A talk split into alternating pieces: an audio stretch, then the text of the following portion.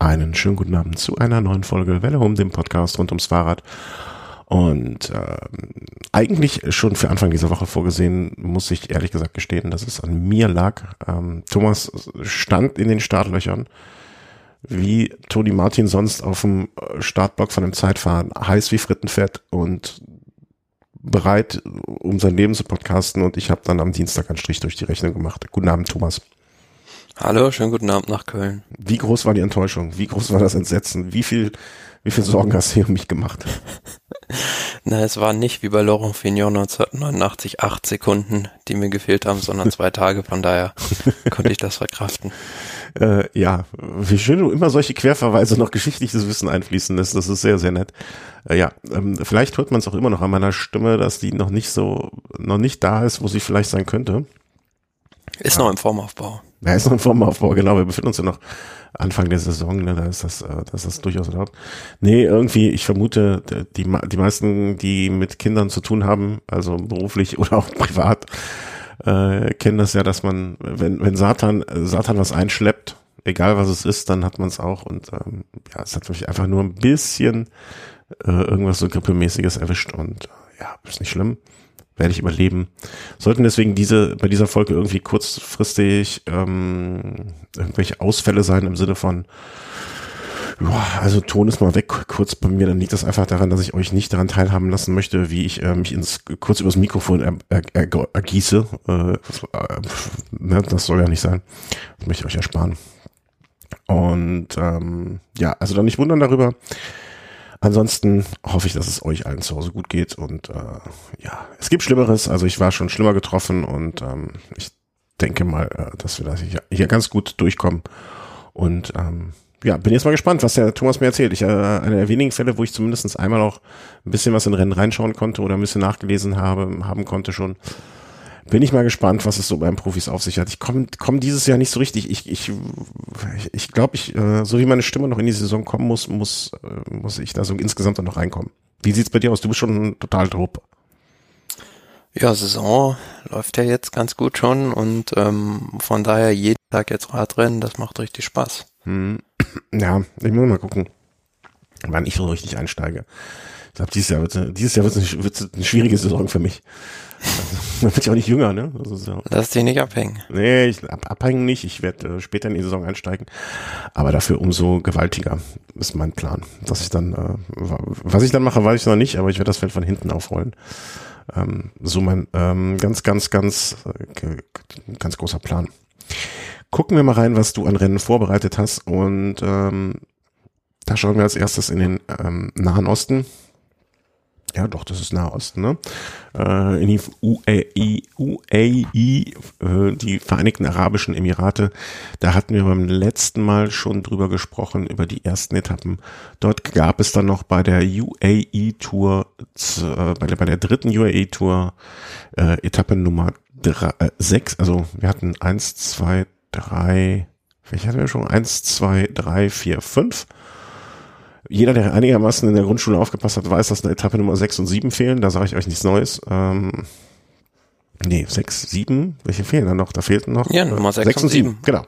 Also zum Schluss noch zwei Sprintetappen zum Abschluss der Rundfahrt. Es stand mehr oder weniger ja schon fest, dass äh, Tadej Pogacar nach der zweiten Bergankunft äh, das Ding gewinnen wird und Etappe Nummer 6 war eine Flachetappe von Deira Island nach Palm Jumeirah 165 Kilometer.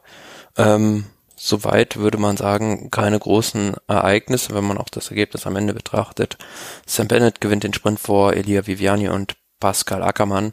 Leider wurde diese Etappe auch äh, wieder von Stürzen geprägt und ähm, da hat es den Florian Stock, den wir in der letzten Sendung als deutsche, neue deutsche Hoffnung schon am Himmel gesehen hatten, schwer erwischt. Mhm. Weißt du, was danach, also ob danach was nachgekommen ist? Also wie jetzt das Ergebnis von irgendwie so medizinischen Bulletins aussah? Ja, hat sich wohl die Kniescheibe und mehrere Rippen gebrochen. Oh. Ja, muss man alles gar nicht hören. Schnell weiter, schnell weiter. Das äh, klingt nach mindestens drei Monaten, drei, vier Monaten Ausfall, wenn nicht sogar. Ja, es, es sah nach so einem banalen Unfall eigentlich aus. Aber wie man das in dem Artikel auf dem Bild hier auch sieht, den wir verlinkt haben, ist er da scheinbar irgendwie auf den Bordstein gefallen. Ach, Das klingt, oh, oh, da, da dreht sich mir direkt immer alles um. Also ich kann sowas nicht sehen. Nee. Ich muss auch immer noch, das habe ich glaube ich schon mal erzählt, ne, mit Schrecken an diesen, es gab doch mal diesen berühmten äh, Fußballer, wo der sich diesen offenen Bruch geholt hat von Borussia Mönchengladbach. Ewald Linden ja, wurde mal das, Oberschenkel wenn ich das schon sehe, dann habe ich schon Gänsehaut. Wenn ich nur den Namen Linden höre. Es gab auch mal einen, den hat ein Hund gebissen. Ein Hund gebissen. Ja, in den Oberschenkel. Oder Ja, nee, das besser gesagt. Da, das finde ich nicht so schlimm. Also dieser offene Bruch, oh, das, dieses schreiende Gesicht, das, das würde ich noch. Na, nee. Aber ist ja nur Fußball. Da passiert ja sonst nichts. Deswegen ist das nicht so schlimm. Ähm, Etappe Nummer sieben war dann auch wieder äh, eine Sprintankunft. Äh, die ging dann von Yasmal nach Abu Dhabi Breakwater. Ach, komische Namen da. Was heißt komisch? Also ne? Breakwater Horizon war doch diese komische äh, Ölplattform, oder? Die untergegangen ist, oder? Ja, da gab's auch äh, diverse oder ähm, Dinge an der Strecke, wo irgendwie, ich glaube, so glaube ich mal so ein Ölmuseum oder sowas, wo die dann auch lang gefahren sind. Also von daher, sie machen sich das da scheinbar auch in Sachen Tourismus mittlerweile äh, ganz clever zunutze in den Emiraten. Ja, aber also Öltourismus, das klingt so ein bisschen komisch, finde ich. Komm, Wer weiß, vielleicht ist es in äh, 100 Jahren auch im Museum. Also guck mal an, damals haben die noch mit Öl gearbeitet. Die. Idioten. ja, äh, äh, klar, wahrscheinlich, ne? Also wie man sich heute vielleicht irgendwelche ähm, äh, in so so so äh, Naturkundemuseen irgendwelche Köhlerhütten anschaut. Das mag sein, aber jetzt kommt einem das schon noch ein bisschen komisch vor. Ähm, auf dieser Etappe auch Sprintankunft. Ähm, Gab es dann für Caleb Ewan wieder was zu holen, der vor St. Bernard Phil Bauhaus, dritter Platz erfreulich. Ähm, und sechster Platz vielleicht noch zu erwähnen, André Greipel, ähm, das Ding abgeschossen hat. Ja, auch dazu. Also Caleb Ewan hat äh, da endlich mal diese Phalanx von Sam Bennett durchbrochen. War an dem Tag auch wirklich der stärkste und André Greipel fand ich ganz erfreulich. Da gab es später irgendwo, glaube auf Instagram habe ich das gesehen, von Velon so ein äh, Post, äh, wo diese ganzen, die posten dann immer am Ende der Etappe die, die Wattdaten aller Fahrer und da hatte Greipel den höchsten Wert. Von daher macht es in Sachen Form schon Hoffnung, dass er da vielleicht nochmal einen Sieg einfahren kann dieses Jahr. Also scheint die Form doch wieder einigermaßen nach oben zu gehen. Ja, ich glaube, das äh, würden wir uns alle wünschen. Ja, Gibt es eigentlich irgendeine Information? Also muss ich gestehen, ich habe es nicht mitbekommen, ähm, wie das bei André Greipel vertragstechnisch aussieht. Also ich glaube, er hat noch für diesen und nächsten Jahr einen Vertrag bei Israel. Äh, bis 2022, Ja. also bis Ende nächsten Jahr. Also müssen wir uns noch keine Sorgen machen, dass wenn er dieses Jahr nichts gewinnt, er weg vom Fenster ist. Aber ich glaube, wenn er da, wenn er dieses Jahr nicht so, äh, also ich glaube, er hat ja auch einen gewissen Anspruch an sich selber und jetzt mit 38, wenn er dieses Jahr immer nur überall hinterherfahren würde, dass äh, die Motivation dann noch mal fürs kommende Jahr zu finden, glaube ich, ich, oder? Er macht diese Trainingstierrunde, er macht da mit den Jungs so viel, hat so viel Spaß, ähm, ähm, dass er es mehr so als betreuten Urlaub sieht. Aber ähm, ich denke, wir alle würden uns wünschen, da noch mal ein oder anderen, vielleicht auch einen großen Sieg zu sehen von ihm. Und ähm, ja, am Ende hat dann, wie du schon eben ähm, so ein bisschen hast durchklingen lassen, der Sieg sich nicht mehr nehmen lassen, Pogacar vor Adam Yates, der für Ineos jetzt unterwegs ist, und ha oh, pff, Almeida, der, der, der Almeida von Quickstep, Joao, wie spricht man das aus? Ich war ja noch in Portugal. Joao. Joao. Ich bin, Portugiesisch ist auch eine schwierige Sprache, finde ich. Ähm, Joao, Joao, äh, Almeida. Ähm, ja, also insgesamt als Auftakt, glaube ich. Ähm, die haben in sonnigen Gefilden relativ oder vermeintlich nicht von Corona gebeutelt. Ähm, dort einen schönen Auftakt gehabt, gutes Wetter zum Trainieren, viele Kilometer gefahren. Ich glaube, das ist so das, was alle von da mitnehmen. Mhm. Ja, um die 1200 Kilometer waren es, glaube ich. Ja, ich glaube, ich glaube, viele sehen das doch als gutes Trainingslager, oder? Also mit der Truppe ein bisschen zusammen klar. Ähm, und dafür ist es vielleicht nicht schlecht, wobei ich da immer noch, ähm, aber das Fass möchte ich, glaube ich, gar nicht erst aufmachen. Diese mh, teilweise etwas fragwürdigen Umstände in diesem Land, die nicht äh, mich nicht so glücklich machen. Naja, wurscht. Aber der Fußball kann ja auch eine Werbende veranstalten. Ne? Das geht ja auch alles ganz einfach. Ja. Ups, da habe ich jetzt kurz auf Pause gemacht, das war gar nicht meine Absicht. ähm, kommen wir zu dem Land, wollte ich sagen, wo es äh, schon lange, erinnerst du, gab es mal eine Fußball-WM oder eher in Belgien? Ich glaube schon, aber ich kann mich dann, da war ich ganz klein, habe ich so eine Erinnerung. Ich glaube, die Niederlanden und Belgien, die haben mal was zusammen veranstaltet. Ja. Aber ist auch schon lange her, oder?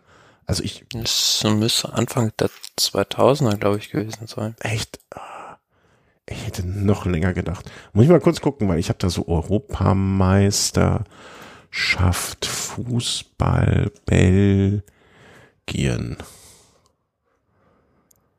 Also jetzt kommen irgendwelche bekloppten, bekloppten war hier, wie heißt das, Qualifikationsspiele und so. Das ist natürlich für, völlig für den Eimer. Naja, egal. Euro 2000, ja. 2000? So, so ja, in das? Belgien und in den Niederlanden vom 10. Juni bis zum 2. Juli. Und davor, da, wahrscheinlich muss man, ich bin ja ein bisschen älter. Äh, Gibt es auch was? Europa. Also eine Weltmeisterschaft wird man ja bestimmt nicht gemacht haben. Europameisterschaft. Fußball. Hast du so eine Übersicht, wann, äh, also so in welchen Ländern?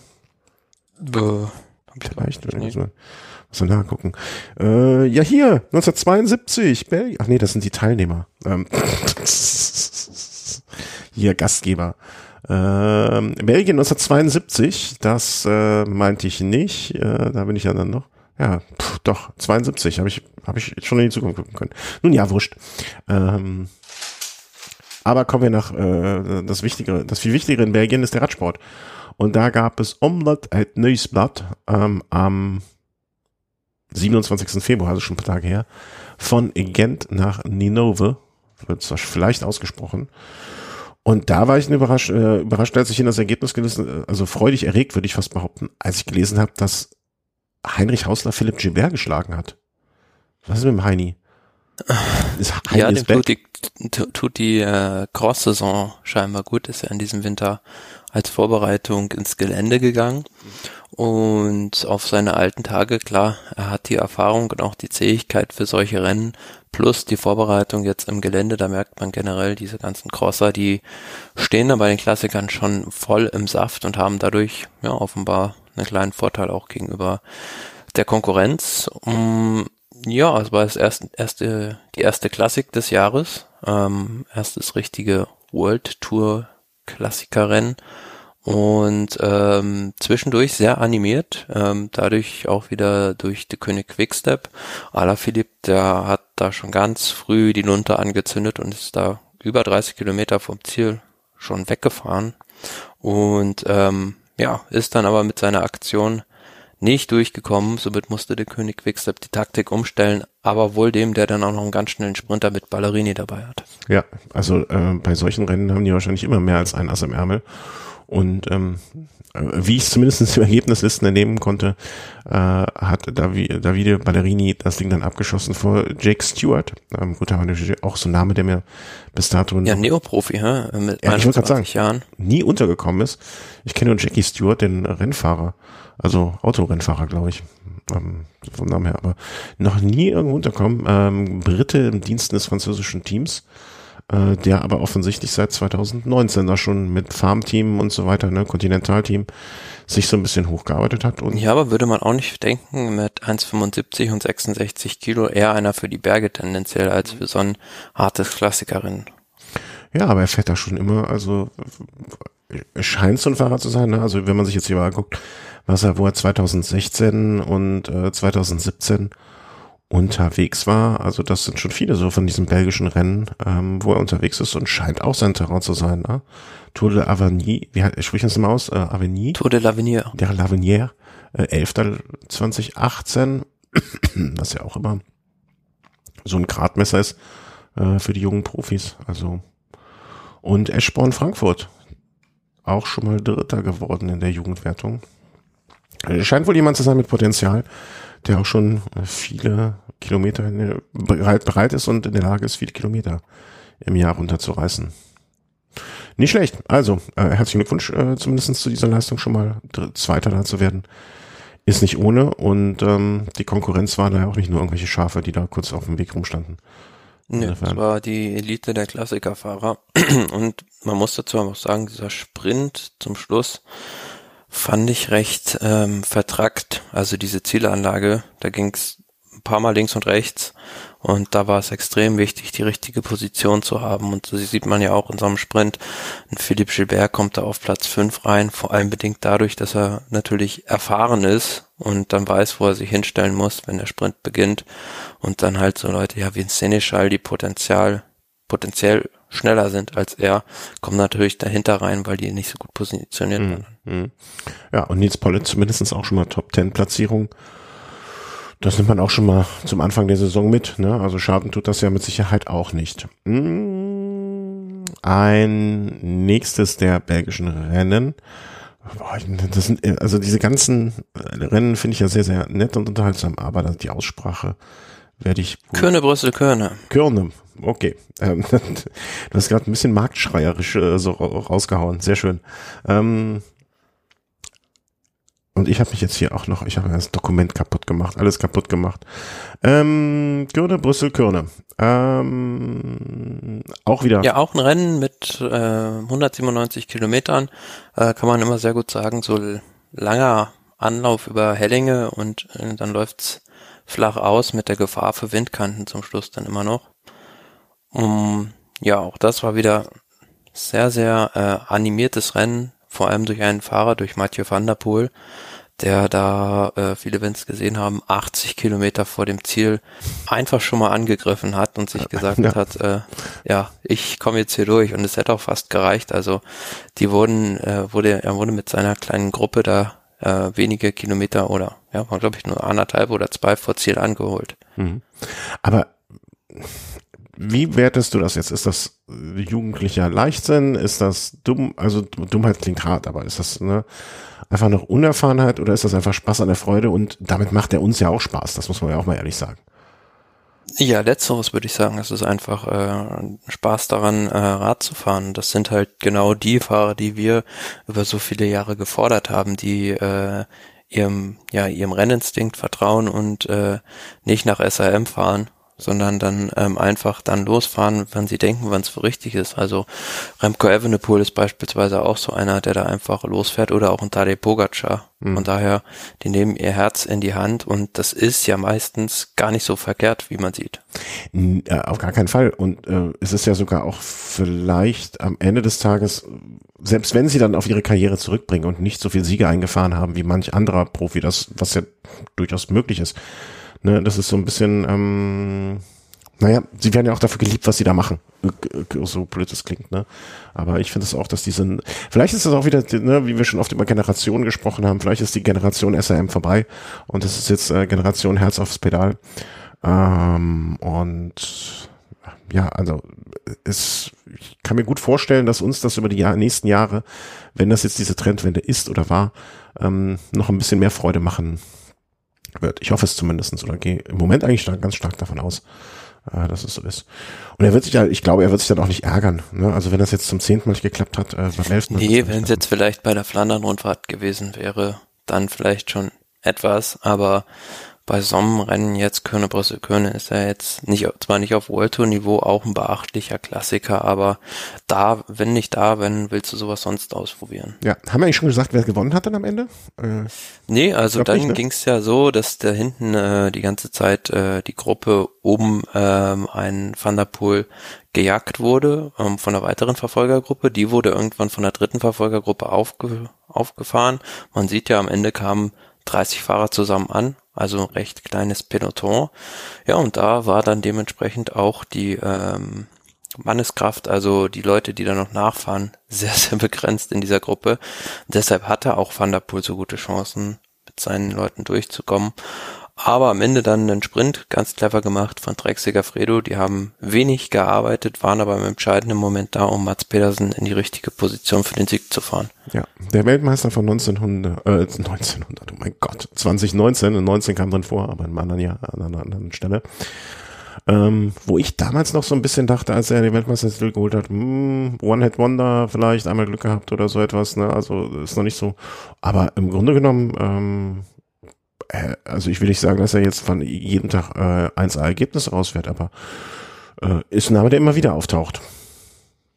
Ja klar, also ist auch ähm, vor allem was die Sprints angeht, der kann auch, also der kann sowohl einen Massensprint gewinnen, als auch äh, bei diesen hügeligen Klassikern ist er einer der Besten. Mhm. Der Besten. Also und daher ähnlicher Fahrertyp, ein bisschen finde ich wie Tom Bonen damals, der das auch ganz gut konnte. Und ähm, für mich entwickelt er sich aber immer weiter so in Richtung Weltklasse-Sprinter. Also da war ich im letzten Jahr schon überrascht, was der da für, für Ergebnisse teilweise rausgefahren hat. Habe jetzt gerade mal geguckt, da lustigerweise äh, habe ich eine Mannschaft gefunden, wo er damals gefahren ist. Da ist er zusammengefahren mit, Achtung mal kurz, äh, die Nostalgiebrille aufsetzen.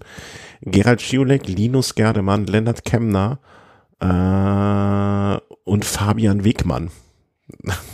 ich habe jetzt Klar, auch mal bei Stölting. Ja, genau, äh, bei der Truppe. Sehr, sehr, sehr lustig irgendwie. Das, äh, also ihn jetzt mit Linus Gerdemann in einem Team, wo, wobei ich ihn, ähm, also irgendwie, Mats Pettersen jetzt noch so viel jünger. Äh, da habe ich auch noch ein Trikot zu Hause. Ach, echt?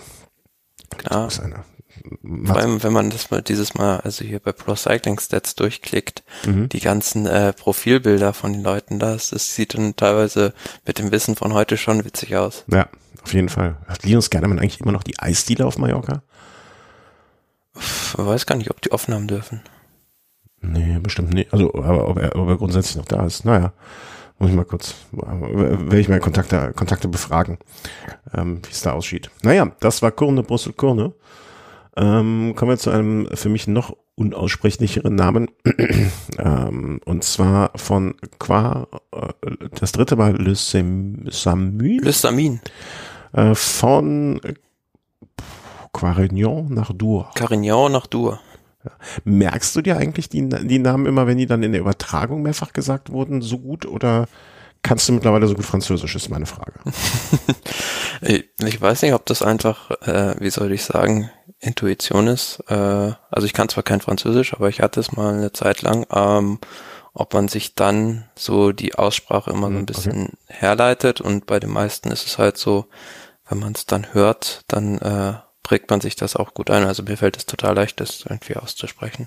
Äh, ich bin nur neidisch. Also es ist purer Neid bei mir. Ähm, ich weiß noch, ich weiß nicht mehr, wer das war, aber ich habe mal für irgend einen Fahrer, dessen Namen ich absolut nicht aussprechen konnte, der irgendein Rennen gewonnen hat, äh, oder eine Etappe, eine große Etappe bei der Tour oder Giro war das, habe ich mir hinterher mehrfach die, ein Interview angehört mit ihm, äh, wo er namentlich genannt wurde am Anfang. Und habe ich mir so oft das Interview angehört, bis ich den Namen richtig aussprechen konnte. Ich weiß aber nicht mehr, wer das war. Ich weiß nicht, Lieblingsfahrer, hm? der, den wirst du mit Sicherheit lieben. Amanuel Gebreizgebier. Gebralsgebier. Das kann ich mir aber gut merken, komischerweise. Gebralsgebier. Den, wenn du den Namen lesen würdest, könntest du ihn nicht aussprechen. Das glaube ich, aber muss ich ja nicht. Also erinnere mich, äh, frag mich beim nächsten nochmal, noch mal bitte, ohne vorher was zu sagen, wie hieß nochmal der eine Fahrer? Und dann muss ich mir merken, Gebal, Gebralsgebier. Ich weiß nicht, wie meine Frau das findet, dass ich jetzt hier mit dem Edding an die Stiefel an die Wand male, aber da muss er halt durch. Wahrscheinlich denkt, ich hätte mir irgendeine Biersorte aufgeschrieben. Gut, also, aber Emanuel Gebralsgebier ist nicht mitgefahren bei diesem Rennen äh, in äh, äh, Belgien, äh, was auch auf einem, also wenn ich das Profil an dem Rundkurs am Ende war, äh, mit eins, zwei, drei, vier, fünf Runden, aber John Degenkolb ist damit gefahren und erfreulicherweise auch gar nicht so schlecht. Ja, John Degenkolb war schon zuvor ähm, bei Köne Brüssel Köne sehr, sehr gut unterwegs. Also auch einer der stärksten von den Favoriten fand ich, hat da nur den Sprint vermurkst, war da eingebaut, konnte deshalb nicht eingreifen und ähm, bei Le Samin am Ende Rang 7, sehr beachtliches Resultat. Ähm, wenn man dann aber sich das äh, vordere Tableau anguckt, Tim Millier gewinnt dieses Rennen ähm, im Sprint am Ende ähm, dann war das schon so, dass da man ein bisschen überrascht war, dass Alpecin Phoenix an dem Tag nicht für Mathieu van der Poel gefahren ist, aber das hatte dann ja auch einen Grund. Genau, und ein Grund, den das äh, Marketing-Team von Canyon, also die haben wahrscheinlich an dem Tag äh, in den Lenker gebissen oder in den Tisch gehauen, auf den Tisch gehauen oder sonst etwas. Mathieu van der Poel ist sein Lenker gebrochen. So weit, so gut äh, oder so schlecht, wie man auch immer, ähm, wie man sich das auch immer vorstellt. Hinterher ging natürlich massig Spekulationen rum, woran es liegt, was da falsch war und ähm, ob sich jetzt äh, keine Ahnung, ob jetzt äh, Canyon äh, Rückrufaktion ihrer Lenker macht oder oder oder oder. Also, was ich so gelesen habe und gehört habe, erscheint mir fast immer noch die gängigste und einfachste ähm, Erklärung dazu. Und äh, liebe Grüße an dieser Stelle an meinen Kollegen Jonas, mit dem ich diese Theorie schon morgens äh, vor dem ersten Frühstücksbrötchen das jetzt klingt, als würden wir 20 Frühstücksbrötchen verzilgen, ähm, dass der belgische Handwerker, der da morgen, äh, der, der belgische äh, Fahrradmechaniker einfach ja, ah, da trecke ich jetzt vor und hat, hat den äh, angedreht und hat einfach mal gedacht, boah, da geht noch was. Das machen wir ein bisschen fester. Wenn der so richtig am Horn zieht, dann brauche ich ein bisschen mehr Newtonmeter und hat dann einfach mal die vorgegebenen 8 Newtonmeter überschritten und hat dann mal 9 bis 10 draufgehauen und dann hat das Carbon irgendwann gesagt, ah komm, das finde ich nicht cool und ist dann an der Stelle gebrochen. Genau, das habe ich mir auch gedacht, also dass da der Schalthebel zu fest angezogen wurde. Ja. Und dadurch einfach, äh, wie soll man sagen, das Carbon nachgegeben hat und ähm, ja, da irgendwann dieser Lenker gebrochen ist, was dann für mich als Außenstehender nur ein bisschen komisch war, dass dann Canyon äh, den allen Kunden davon abgeraten hat, erstmal diese besagten Modelle zu nutzen, bis die Untersuchung da abgeschlossen ist. Ja, die werden wahrscheinlich auf Nummer, auf Nummer sicher gehen und man muss dazu auch sagen, äh, Achtung, gefährliches Halbwissen. Ich, äh, Canyon hat es ja vor anderthalb, zwei Jahren ungefähr massiv auf den amerikanischen Markt auch getrieben. Ich weiß jetzt nicht, wie das äh, gesellschaftsrechtsmäßig oder, keine Ahnung, äh, Haftung, bla bla bla, die werden wahrscheinlich erstmal auf Nummer sicher gegangen sein und möchten das auch erstmal hundertprozentig wissen und möchten natürlich auch nach außen irgendwie so ein, als vertrauensbildende Maßnahme das wahrscheinlich auch sagen, ne, hier jetzt erstmal bitte vorsichtig, wir kontrollieren das genau und so weiter und so fort. Man muss ja auch immer gucken, ähm, ja klar, vor allem in, in, Amerika, ne? Man kennt ja da dieses Beispiel mit McDonalds, wo da einer irgendwie sich am Kaffee verbrüht, dann wird er mit Millionenklagen überschüttet. Ja, genau. Äh, vielleicht ähnlich könnte das denen da auch ergehen. Ja, vielleicht war das jetzt auch eher so nach dem, also vielleicht wollt ihr da auf Nummer sicher gehen. Ähm, ich halte diese Erklärung auch für die, die am, äh, am plausibelsten war. Kann natürlich Aber natürlich blöd, ne? Für ausgerechnet so ein Produkt, wo du was, ja, äh, mit einem Alleinstellungsmerkmal, was ja dieser ausziehbare oder ausklappbare Lenker war, eigentlich äh, auf den Markt bringst, dass es ausgerechnet da passiert. zu sagen natürlich dann die Leute, die an sowas kritteln, ja, habe ja schon immer gewusst, das Ding taugt mhm. nix. Ja, ja, klar. Das, das, das Risiko bist jetzt damit eingegangen, auch wenn wahrscheinlich, also meiner Meinung nach oder mit zumindestens so wie wir es jetzt von außen sehen konnten oder wie man, wie, wie die Einschätzung ist. Also die naheliegendste Erklärung ist ja auch die richtige. So.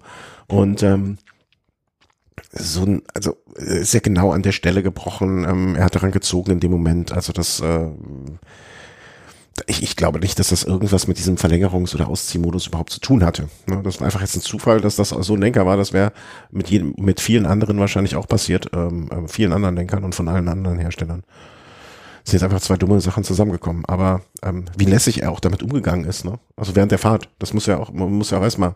Also ja, ist scheinbar auf einem paar W-Stück kurz vor Ziel kaputt gegangen und er ist dann damit noch den Sprint angefahren. Ja, also ich, ich denke mal, es wäre ihm auch niemand böse gewesen, wenn er gesagt hätte, äh, Lenker kaputt. Äh, sorry, das war's jetzt. Ne, aber Mathieu von der Poel fährt einfach weiter. Ne, das ist äh erinnert mich so ein bisschen äh, an Peter Sagan damals bei Paris Roubaix. Der hatte doch mal diesen Lenker mit der diese Gabel oder Vorbau mit der Federung, wo er da während des Rennens dran rumgeschraubt hat. Ja. Das hätte ich dem Van der Poel auch noch zugetraut. Da, ja, stimmt. Hat er nicht den Vorbau fest montiert, fester gemacht? Ich musste eher denken an deine, ähm, deine oftmals auf, äh, aufgekommene Klage und manchmal auch zurecht ähm, wie damals, ich weiß nur noch, es war, glaube ich, ein dänischer Fahrer auf dem Specialized, dem da oben alles durch auseinandergeflogen ist mit der komischen äh, Dämpfung. Das von Niki Terpstra damals Terpstra, genau. Paris-Roubaix. Da dachte ich dann äh, dran, weil ich dachte so, okay, sie haben ihm dann mal wieder irgendwie so ein Testing runtergejubelt und das ist, sie fliegt jetzt um die Ohren.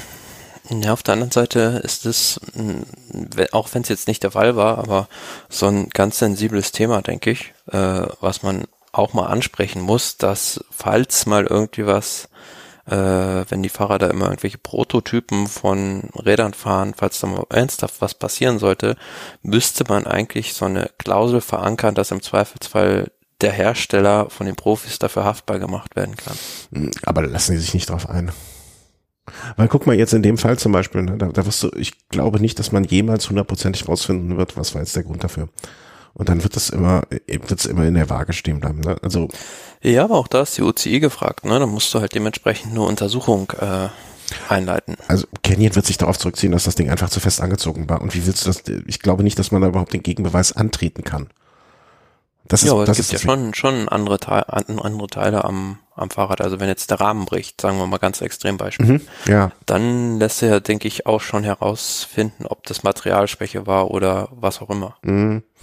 Ja, ja, klar. Also ich, ich bezog es jetzt auf den Fall mehr, aber ähm, was auch geil ist, äh, dieses Foto, was ähm, bei äh, dem Artikel, den wir bei cyclingtips.com, äh, den wir gefunden hatten. Also viel bessere Werbung für Wahoo kann es auch nicht geben, ne? Also äh, schön mal gerade in die Kamera gehalten, die werden sich auch gefreut haben. Ähm, weil, ja, einfacher kann man Werbung nicht kriegen. Nun gut, das war dann der Aufreger bei dem Tag, glaube ich, fast mindestens genauso ähm, wie der Sieg von Merlier. Merlier. Ähm, nächstes Rennen, nächste Veranstaltung. Wir gehen hier in Sau, im Sauseschritt durch diese kleineren Rennen. Das war dann die Trofeo Laigueglia. Oder so ähnlich. Ja, Trofeo Laigueglia. Laigueglia. Ich weiß schon jetzt nicht mehr, wie der Fahrer hieß. Nur Bier am Ende. Krass Bier. Ja, traditionell ist dieses Rennen äh, die Saisoneröffnung in Italien findet immer da äh, ja in der Gegend auch äh, ligurische Küste statt und äh, relativ profiliert auch im Finale. Das gibt da einen Rundkurs und ja in diesem Jahr Heimspiel für Trek Segafredo sozusagen, die damit äh, einer ganz, ganz starken Mannschaft angetreten sind, unter anderem mit äh, einem Vincenzo Nibali, mit einem Giulio Ciccone, mit einem Brambilla und auch eben mit einem Bauke Mollema, der sich da am Ende ja in ganz, ganz starker Art und Weise durchgesetzt hat. Also hätte ich jetzt nicht gedacht, dass man Bauke Mollema, also da, gerade bei so einer Veranstaltung, ne, also so einem Tagesrennen, habe ich ihn jetzt in der Vergangenheit selten so, also ich gucke jetzt auch nochmal die letzten Jahre, da war eigentlich nichts. Naja, da auch mal die Lombardei-Rundfahrt gewonnen. Aber wie lange ist das denn her? Das war zwei oder drei Jahre. Mm, ja, okay, 1919 und Sebastian 16. Aber ansonsten bei so Einzeltagen, an einzelnen Rundfahrtstagen habe ich ihn selten also wenn man sich jetzt mal auf eine Karriere ist, 34 und fährt jetzt seit äh, 2006, also rund 15 Jahre, boah, 15 Jahre schon, mein lieber Herr Gesangsverein. Ne, in 15 Jahren zwei, ein Tagesrennen ist jetzt nicht eine Palmares, wo man jetzt mit den Ohren schlackern muss. Ähm, also, aber uns schöner, ne? Ich hab, glaube ich, haben wir immer hier gesagt, äh, das ist durchaus ein Fahrer, des, dem man irgendwann mal auch den kompletten Durchbruch gegönnt hätte, aber der anscheinend irgendwie nicht dafür gemacht ist, egal was er tut. Ähm, aber also ohne, ohne Zweifel, ne? Da hat er jetzt nicht ganz kleine Namen geschlagen. Egan Bernal zweiter. Ähm, wen haben wir denn da noch? Mikel Landa. Ja, also das sind alles Fahrer, die musst du auch erstmal auf Distanz halten. Ja, und äh, mit 40 Sekunden Unterschied. Also er hat da einen Abstand rausgefahren, ähm, äh, offensichtlich auf eine Gruppe. Muss er erstmal machen. Da kann man dem äh, Bauke durchaus nochmal gratulieren auf seine alten Tage. Ähm, das war dann der Start in die italienische Saison. Und äh, ich weiß noch, bei dem nächsten Rennen, ähm, da hast du mir dann eine Nachricht ausnahmsweise mal geschickt. Meistens schicke ich dir ja Nachrichten äh, zu irgendwelchen Rennen. Ähm, Grand Prix Jan-Pierre Mon Mon Montserrat, mhm. glaube ich. Ähm, und da hast du Bezug nehmend, ich glaube, auf die letzte oder vorletzte Sendung. Äh, Cavendish ist back geschrieben. Und äh, ich habe gesagt, ein blindes Huhn findet auch mal ein Korn.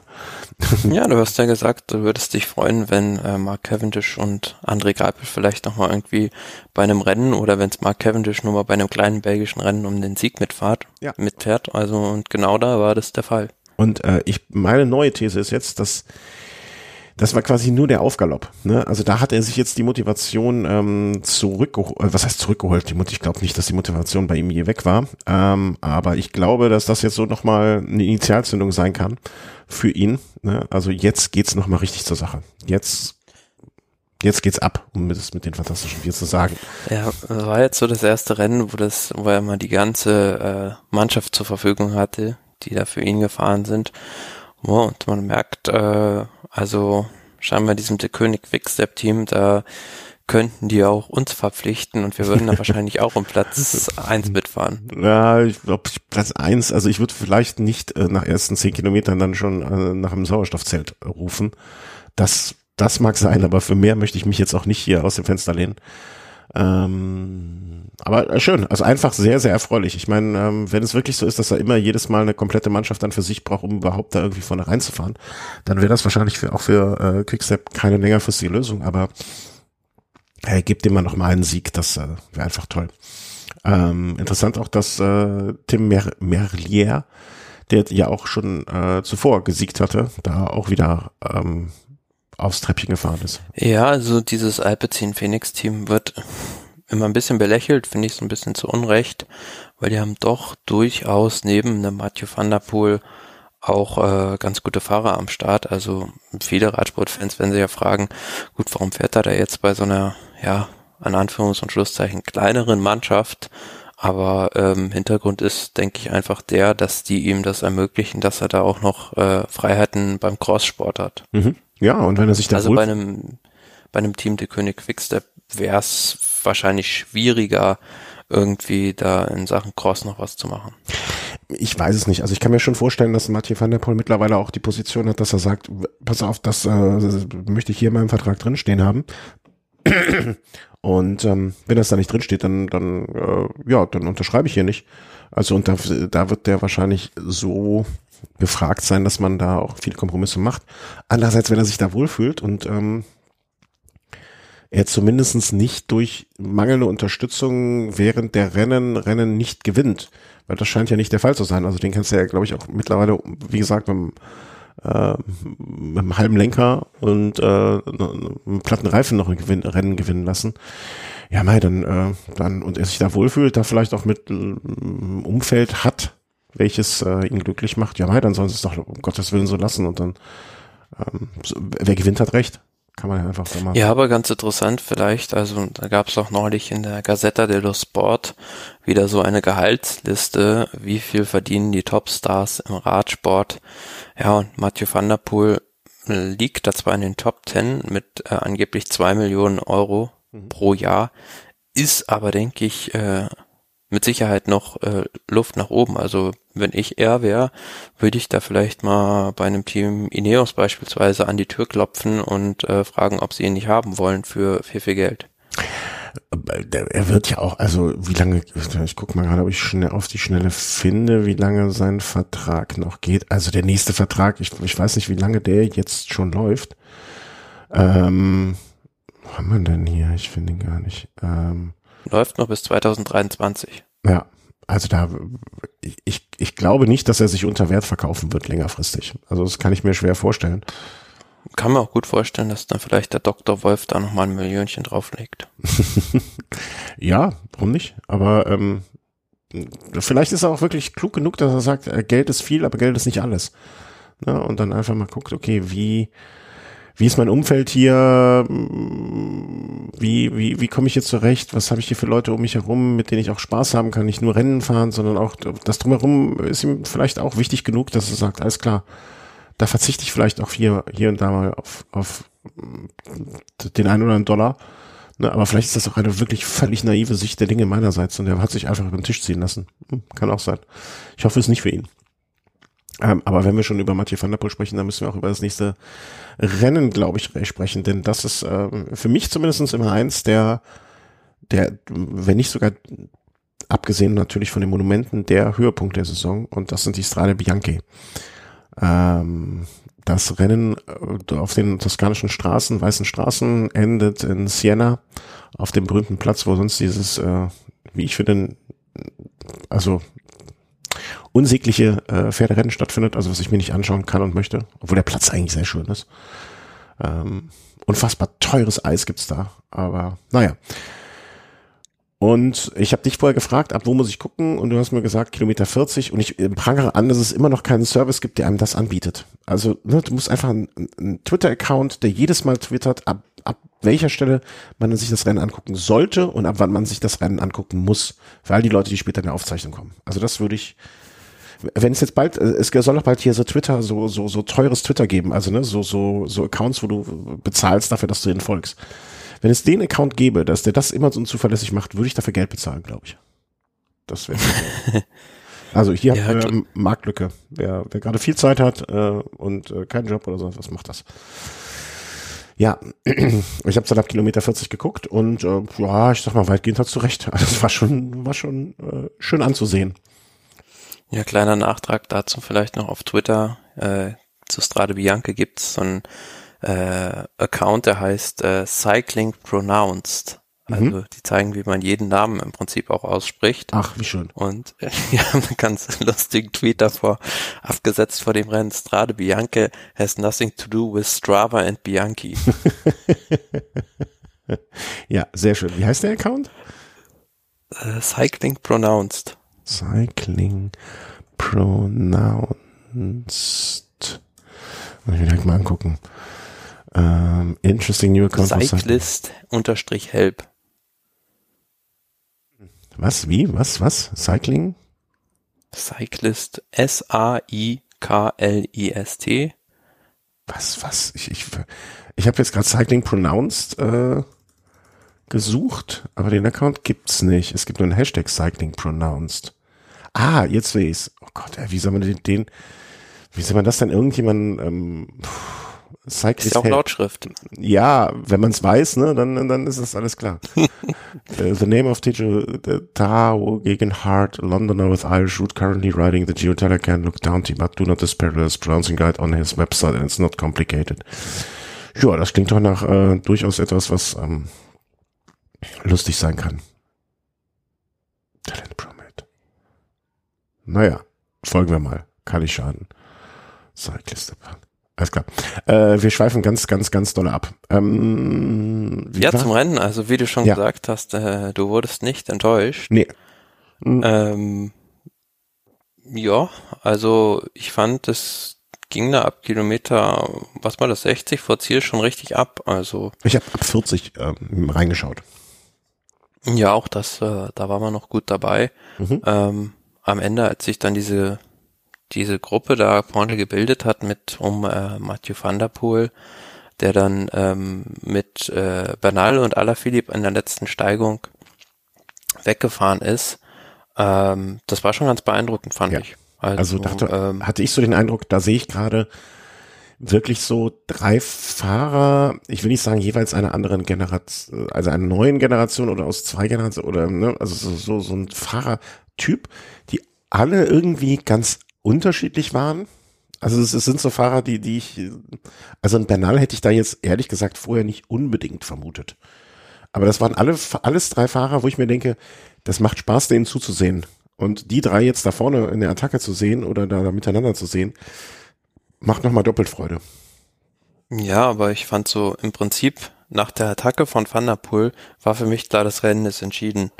Weil da habe ich mir so gedacht, gut, wenn der da jetzt so wegballern kann, dann spielt er jetzt mit denen. Also der wird dann in, des, in dieser Schlussrampe da in Siena nicht zu schlagen sein. Und man hat ja gesehen, ein Bernal ist zwar nochmal mit Verzögerung hingefahren, aber der hat natürlich nicht die Explosivität, um bei Alaphilippe und Van der Poel mitzufahren. Und selbst, also wenn du selbst einen Alaphilippe mit einer Attacke, der direkt am Rad ist, in Schwierigkeiten bringen kannst, dann ja, weißt du schon ungefähr, dass dir der Tagessieg gehört am Ende.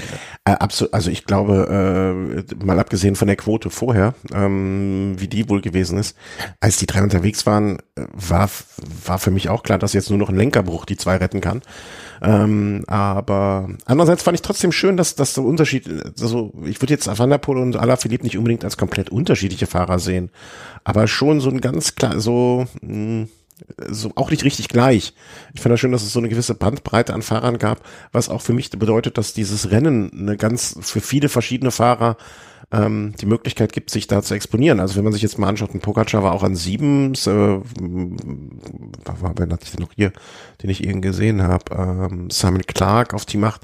Also das zeigt irgendwie, dass das Rennen für viele gut, viele gut geeignet sein kann.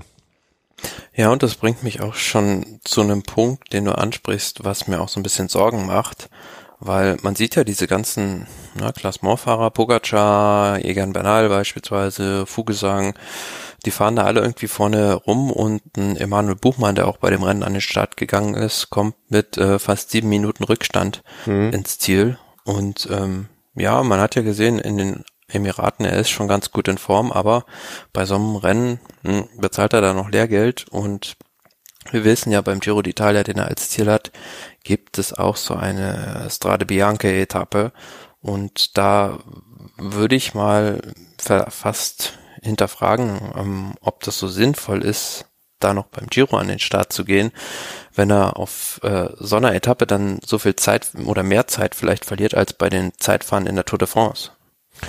Also, es gibt dieses, gibt dieses geflügelte Wort, das Kind mit dem Bade ausschütten. Ich glaube, dass du gerade etwas dramatisierst. Also, ich glaube nicht bloß, weil er jetzt einmal bei so einem Rennen, ähm, also ich finde ganz, ich finde ganz gut, dass man es ausprobiert hat. Also ich finde ganz gut, dass sie ihn lieber jetzt testen und ihm somit die Möglichkeit geben, vielleicht auf diesem Terrain äh, ein Defizit zu erkennen und das noch auszugleichen. Ich würde das nicht so tragisch sehen oder nicht so kritisch kritisch. Da ist ja noch genug Zeit. Also die lassen den jetzt mal ein bisschen hier äh, auf, auf, auf den Schotter äh, rumgurken. Der soll jetzt mal hier schön äh, in Belgien äh, vorbeikommen. Ne? Wir können ja mit ihm mal so ein Group Ride machen, hier so ein Schottern, äh, ein bisschen Schottern gehen, dann wird das schon. Ich, ich, ich sehe das jetzt nicht so schlimm. Und wie viele Etappen war das? Eine Etappe oder zwei, wo es längere Passagen gab? Ich glaube zwei, wenn ich das Ja, weiß. eine. Eine? Also Aber ich sehe das nicht so kritisch. Also ich könnte schon reichen, um ihn da aus Rang und Ja, natürlich, das könnte schon reichen. Aber vielleicht, ähm, also ich habe jetzt nichts hintergelesen, was jetzt besonders, äh, also dass er jetzt besonders schwarzen Tag gehabt hätte. Aber vielleicht hat man auch nicht drüber gesprochen. Ich finde es gut, dass man es ausprobiert. Also ich sehe es eher positiv. Ne? Sie haben jetzt gesehen, dass es da vielleicht Defizite gibt. Vielleicht hat er aber auch ein anderes Problem gehabt. Ähm, Wäre jetzt interessant, vielleicht hat irgendein Hörer was mitgekriegt, äh, was wir jetzt übersehen haben. Ähm, ja, aber wenn man sieht, ein Egan Bernal wird Dritter, das ist also jetzt für mich so der Mann, den es beim Giro auch zu schlagen gilt. Mhm. Ja, wobei ich immer, also da würde ich zwei Sachen jetzt zu bedenken geben. Also so blöd es klingt, ähm, vielleicht hat er einfach einen anderen Formaufbau, also einen deutlich entspannteren, einen längerwierigen. Vielleicht will man ihn nicht so schnell ähm, schon so früh so in Form sehen. Kann ich mir gut vorstellen, weil es ist ja noch ein ganzes, ein ganzes Stück bis dahin. Und zum anderen, vielleicht ist Bernal das, warum auch immer und woher auch immer, ähm, einfach noch deutlich mehr gewohnt, solche schlechten Straßen zu fahren. Ich weiß nicht, ob das kolumbianische äh, Ja, ist ja auch früher Mountainbiker gewesen. Ja, ne, also da sehe ich das jetzt, das sehe ich noch nicht so kritisch, sag ich mal. Also da. Was mir auf jeden Fall bei Emanuel Buchmann aufgefallen ist bei der UAE Tour, äh, er ist nicht so schlank. Also noch, also er hat vielleicht, denke ich, noch eins, zwei, drei Kilo, die er noch abbauen könnte. Ja, das teilen ja und nicht das Schicksal. Ne? Also das war das, das zwei, drei, fünf, zehn. Ähm, ja, aber auch das ist ja noch, ne, das ist ja, denke ich mal, machbar bis dahin. Also ähm, äh, ich sehe den Giro noch äh, in wann fangen, wann fangen die an? Was ist Datum nicht zufällig im Kopf? Ja, in zwei Monaten gut, also. Ja, also zwei Kilo in zwei Monaten, das schaffst sogar ich. Und ähm, ich würde nicht behaupten, dass ich in zwei Monaten in der Bernalform bin, aber wenn es nur darum geht, diese Schotterstrecke, ähm, ich finde, äh, also bin, hatte ich jetzt noch nicht den Gedanken, aber ich finde, dass das, das wird schon. Also äh, vielleicht, wie gesagt, ne, irgendein Hörer mal gucken, ob ähm, ob es da vielleicht irgendwann mal ein Statement gab. Ich kann mich jetzt auch nicht erinnern, wann Buchmann mal irgendwie so eine so eine Veranstaltung schon mal gefahren ist oder ob es da von ihm Äußerungen zu gibt zu irgendwelchen Schotterstrecken. Ähm, vielleicht gucken wir mal gerade 2020 war jetzt nicht so viel unterwegs, obviously. Ähm, im Jahr davor war jetzt auch nichts, 2019, wo ich sagen würde, da war Schotter im Weg.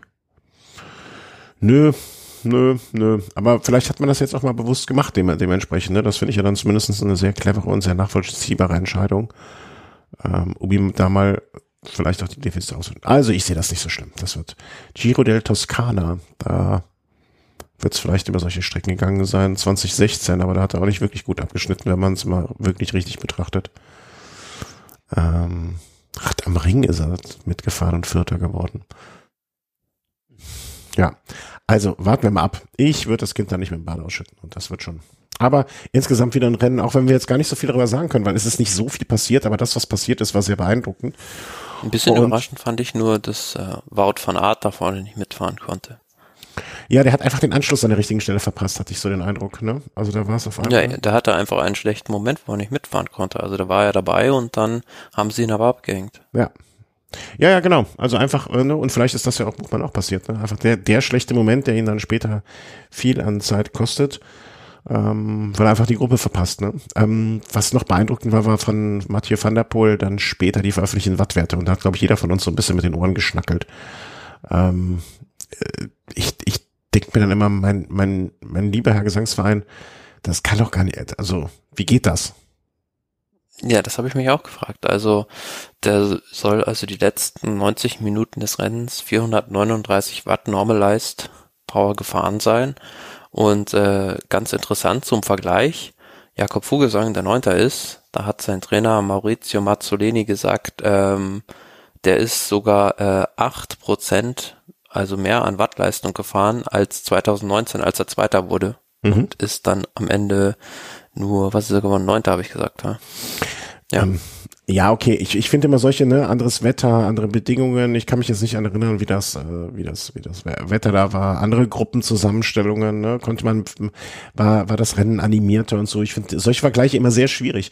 Mich würde mal interessieren, ne, wie jetzt, wie viel Watt jetzt so andere, ne, also was haben die anderen so getreten? Aber das sind einfach Werte, also. 60 Sekunden 738 Watt, äh, da denkst du ja, wo soll das hinführen? Also. Ja, und auch in dieser Schlusssteigung da in Siena in der Altstadt, da geht's ja richtig 12, 13 Prozent berghoch und der ist da gefahren, als würde es eine Flugzeuglandebahn ja, Genau. Ja, und das auch noch in die andere Richtung, in, im Flachen. Ja, das ist schon echt beeindruckend. Also, weiß nicht, also, was, was man dazu sagen soll, was man davon halten soll, ne?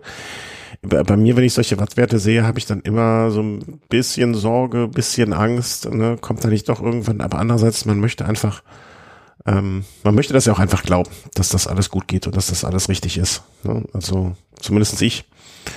Ich bin gespannt. Und vor allen Dingen, wie lange er das auch halten kann. Ich glaube, er hat doch in irgendeinem Interview gesagt, also das ist ein Klassiker über einen Monat oder so. War er das? Ja, so über einen Monat kann er das leisten.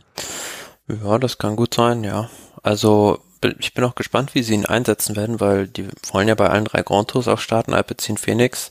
Und ich glaube, Mathieu van der Poel ist da bislang nur für die Tour de France irgendwie vorgesehen. Mhm. Und meine persönliche Meinung dazu ist, also wenn er das weiter so durchzieht, also dieses Pensum auch, was er macht, dann sollte er sich vielleicht ein bisschen zurücknehmen, weil wenn du das über mehrere Jahre machst, dann kann es irgendwann sein, dass dein Körper ausbrennt. Mhm. Ja, das äh, mit Sicherheit. Aber es ist ja auch immer schwer, sich selber da zu bremsen, ne? wenn man gut drauf ist und Spaß an der Sache hat und ja,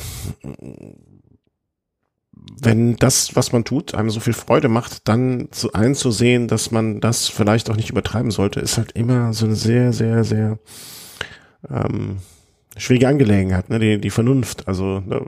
die Vernunft an den Ja, aber dafür hat man ja äh, einen Teammanager. Ja.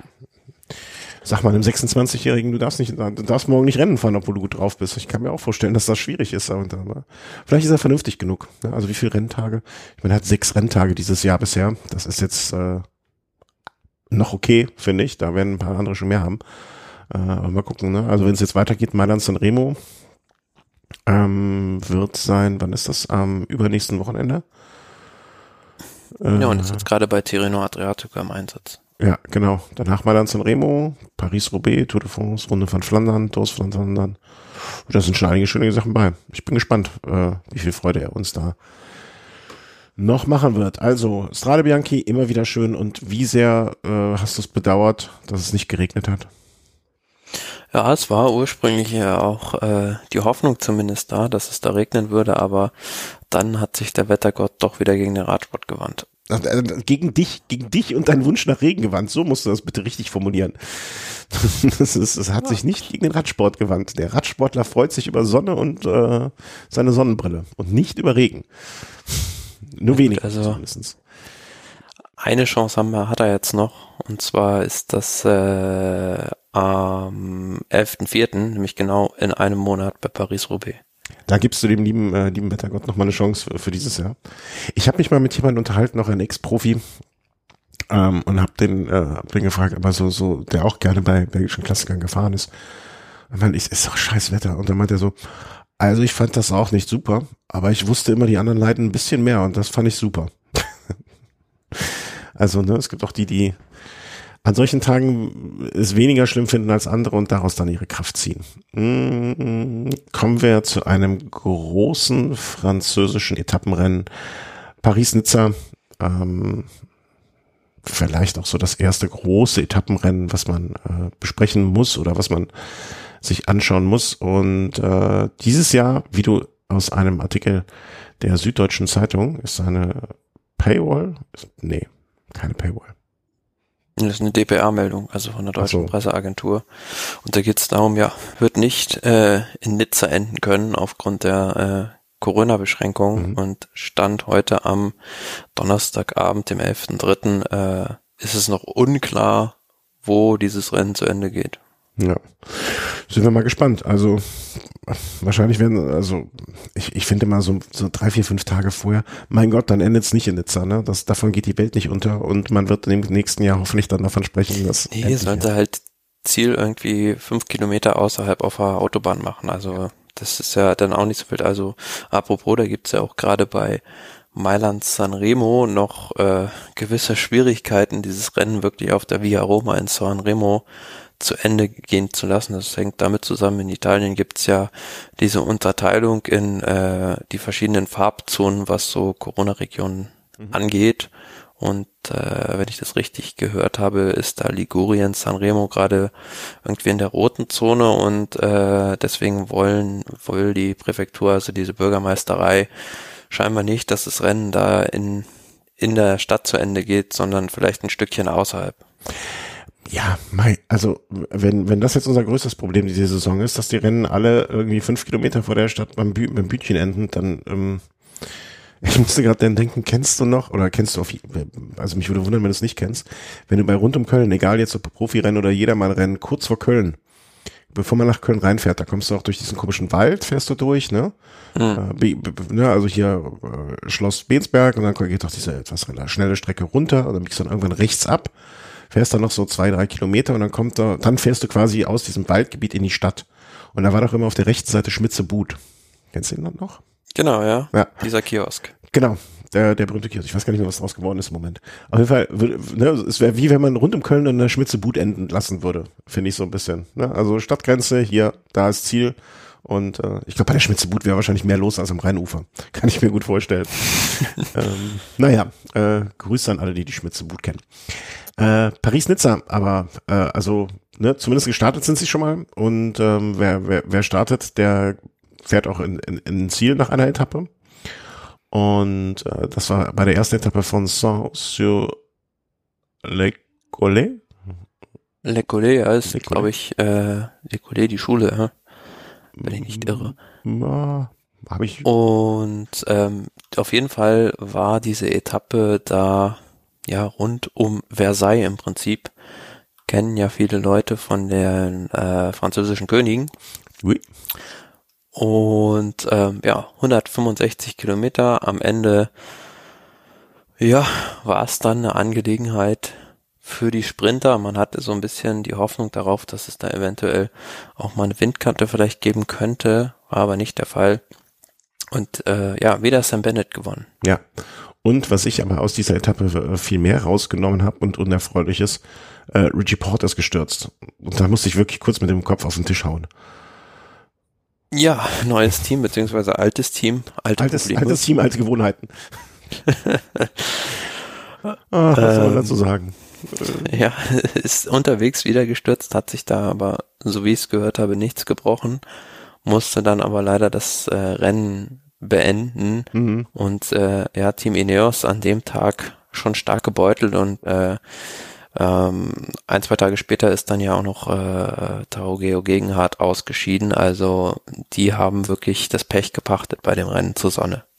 Ja, also ich dachte noch vorher so, warte kurz. Ähm, ich dachte vorher noch so, auch die sind eigentlich so in die Saison bisher ganz gut. Die hatten immer mal hier einen dritten Platz, fünften Platz. Die sind irgendwie so ein bisschen mitgerollt. Ne? Also jetzt keine herausragenden Ergebnisse, aber jetzt auch nichts äh, irgendwie haben sich gezeigt bei manchen Rennen, finde ich. Und ähm, ja, aber jetzt dachte ich, mein Gott, Richie, was, äh, der ist auch wirklich ein Pechvogel sondergleichen. Also ist es noch Pech? Ist es ein Pechvogel sondergleichen? Ich weiß es auch nicht. Aber irgendwie habe ich schon echt Mitleid mit ihm langsam. Ja, er, stürzt ja nicht so oft, aber wenn er stürzt, ist er ja. immer gleich raus. Das ja, ja, eben. Dann, dann ist er, ist er mal wieder weg für eine halbe Saison oder so. Offenbar, ne, also wie, wie du schon gesagt hast, ne, im Moment schaut es nicht so aus, als wäre das ähm, irgendetwas, was äh, groß schlimmer wäre. Ähm, mal gucken, wie lange ihn das zurückwirft. Also ich habe ja immer noch die Hoffnung, dass er irgendwann auch mal was Großes nochmal abschießt. Hat der Paris-Nizza ja auch schon zweimal gewonnen. Ne? Insofern wäre er auch ein Kandidat gewesen, da vorne mitzufahren. Nun ja, also erste Etappe Sam Bennett vor Arnaud Demar, äh, Mats Pedersen und was ich auch erfreulich fand, unter den ersten, ich glaube 14, 15 Fahrern, relativ viele Deutsche, ne? Also du hast Ackermann, Bauhaus, Kreipel, Degenkolb und den ersten zwölf. Ja, aber von gerade von Pascal Ackermann hätte man mehr erwartet. Also für den verläuft die Saison bislang mit Sicherheit nicht nach Zufriedenheit. Also auch das gesamte Team Bora Hans Grohe finde ich den Saisonstart sehr enttäuschend. Mhm. Also auch gerade für die Ambitionen, die die haben, was sie da immer erzählen, dass sie irgendwann mal äh, in Richtung Weltspitze, was die meisten Siege angeht, angreifen wollen, ist das sehr, sehr bescheiden bislang. Pascal Ackermann hat, finde ich, so zum einen so diese letzten zwei, drei Prozent in diesem Jahr noch nicht und zum anderen muss man auch sagen, Sam Bennett, der ja auch mal in dem Team gefahren ist, und was haben wir darüber diskutiert, äh, als er da weggewechselt ist, also ähm, mhm. ob das jetzt der richtige Schritt wäre. Und man sieht ganz klar, er ist momentan äh, derjenige, der, glaube ich, sogar die meisten Siege in dieser Saison hat. Und was natürlich da enorm reinspielt, ist dieser Zug, den er bei der König Quickstep hat. Also äh, Michael Murkoff ist für mich momentan der beste Anfahrer der Welt. Und wenn du den hast in deiner Mannschaft, musst du im Prinzip nur noch, ja, einigermaßen gute Beine haben, um am Ende das abzuschießen. Das genaue Gegenteil ist Bora Hans Grohe, die es einfach nicht auf die Lage, auf die Kette bekommen, einen ordentlichen Sprintzug zu bauen. Also für mich ist es auch, also klar, Rüdiger Selig, der wichtigste Anfahrer von Pascal Ackermann, fehlt da momentan. Aber wenn ich mir so das Line-up bei dem Rennen hier jetzt angucke, da ist einfach kein Anfahrer von Format dabei. Und mhm. Pascal Ackermann, ja, der braucht einfach einen, der eben da irgendwie richtig abliefern kann. Also ein Jordi Mös, der jetzt gerade zur Mannschaft gekommen ist, relativ junger Fahrer, Michael Schwarzmann, die sind einfach, ja, sind einfach nicht auf ja, dem Niveau, ja. nicht auf dem Niveau, wie es ein Michael Murkoff ist. Und da verstehe ich auch so die Transferpolitik von Bora Hansgrohe nicht so recht, dass die da keinen ordentlichen Anfahrer vor der Saison geholt haben. Hm. Also Sam Bennett äh, ist definitiv, äh, wenn man wenn man jetzt die drei Sprinter von früher sieht, also äh, Ackermann, ähm, Sagan und Bennett ist eher derzeit der lachende Dritte, ne? der da der König Quickstep. Vielleicht muss man, also das war auch so eine Überlegung von mir schon mal, muss man in der Saison jetzt ein bisschen umdenken, dass man eventuell Ackermann und Sagan zusammen zu den Etappenrennen schickt, also vielleicht nicht unbedingt zu den Klassikern, da Sagan als Kapitän behält, aber die beiden Ackermann und Sagan zusammen zu den ja, mehr Etappenrennen und dann vielleicht mal so einen Zug mit Sagan als Anfahrer, weil man sieht ja, er hat ja auch nicht mehr die diese absolute Endschnelligkeit, um ganz vorne in den Massensprints reinzuhalten, äh, Sagan als Anfahrer für Ackermann ausprobiert. Interessanter Gedanke. Ich und ich frage mich gerade, ob der, ob Sagan das mit seinem Ego ver, vereinbaren kann. Und ich glaube fast ja. Ich glaube, der hat, ich, ich glaube, der wäre so ein Typ, der, der schon alles gewonnen hat und mehrfach ähm, und der sich jetzt sagen kann, ja, warum nicht? Mach ich doch das mal. Also kann ich mir auch gut vorstellen, dass er er selbst sich da gar nicht so gegen sträuben würde, aber vielleicht das Team Bora Hans Groh ähm, von der Teamleitung her das nicht so gerne sehen würde, wenn wenn sozusagen äh, sie selbst ihren ihren ja wertvollsten Fahrer entwerten würden. Ja, kann, oder Sagan sagt natürlich auch, ey, wenn ich jetzt nur noch hier Helferdienste mache, wird mein nächster Trag, äh, Vertrag mein vielleicht potenziell größter äh, äh Quatsch letzter großer Vertrag ähm, wird der dann einfach nicht mehr so dotiert sein oder mh, werde ich da nicht mehr in der Verhandlungsposition sein? Ja, man muss ja auch sehen, bei Sagan ist es ja das Vertragsjahr jetzt. Ja. Eben. Also drum, ne, wenn er jetzt, wenn er jetzt äh, in diesem Jahr die Hälfte seiner Rennen, ich spitze jetzt ein bisschen als Helfer zubringt, kann man entweder sagen, okay, äh, also warum soll ich mir jetzt einen, einen Helfer kaufen für x 100 Millionen?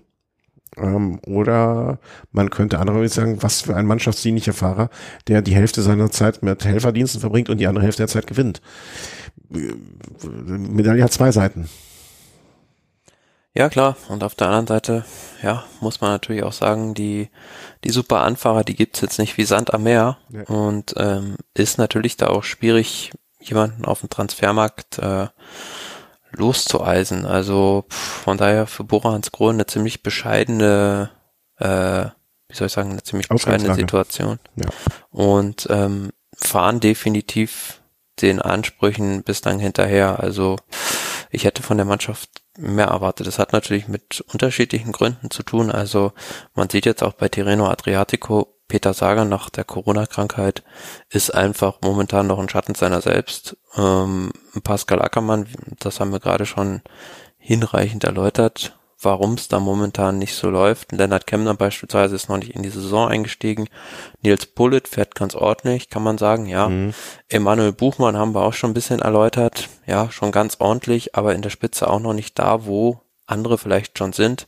Wilko Keldermann hat sich im Trainingslager ja ein bisschen schwerer verletzt und fällt immer noch aus. Von daher bisschen Pech natürlich auch dabei. Ja, ein bisschen Pech dabei, aber ne, fährt ganz ordentlich. Das ist, kann ja auch irgendwie nicht der Anspruch sein. Nö, das ist ne? eben, nicht. also das, muss ja auch. Ähm, das, das, das kannst du, übrigens, äh, kurzer Einschub an der Stelle. Ähm, weißt du, ob irgendein, äh, also ich habe dich schon gefragt, da hast du gesagt, nee, auf gar keinen Fall. Also mir, mir ist nämlich letzten Sonntag hat mich nämlich ein Bora Profi äh, hier in Köln überholt. Und da habe ich schon gefragt, wer kann das denn sein? Und dann sagtest du, ja, Nils Pollitt ist nicht, der ist bei Paris-Nizza. Da habe ich gedacht, okay, ja, stimmt, eins zu eins.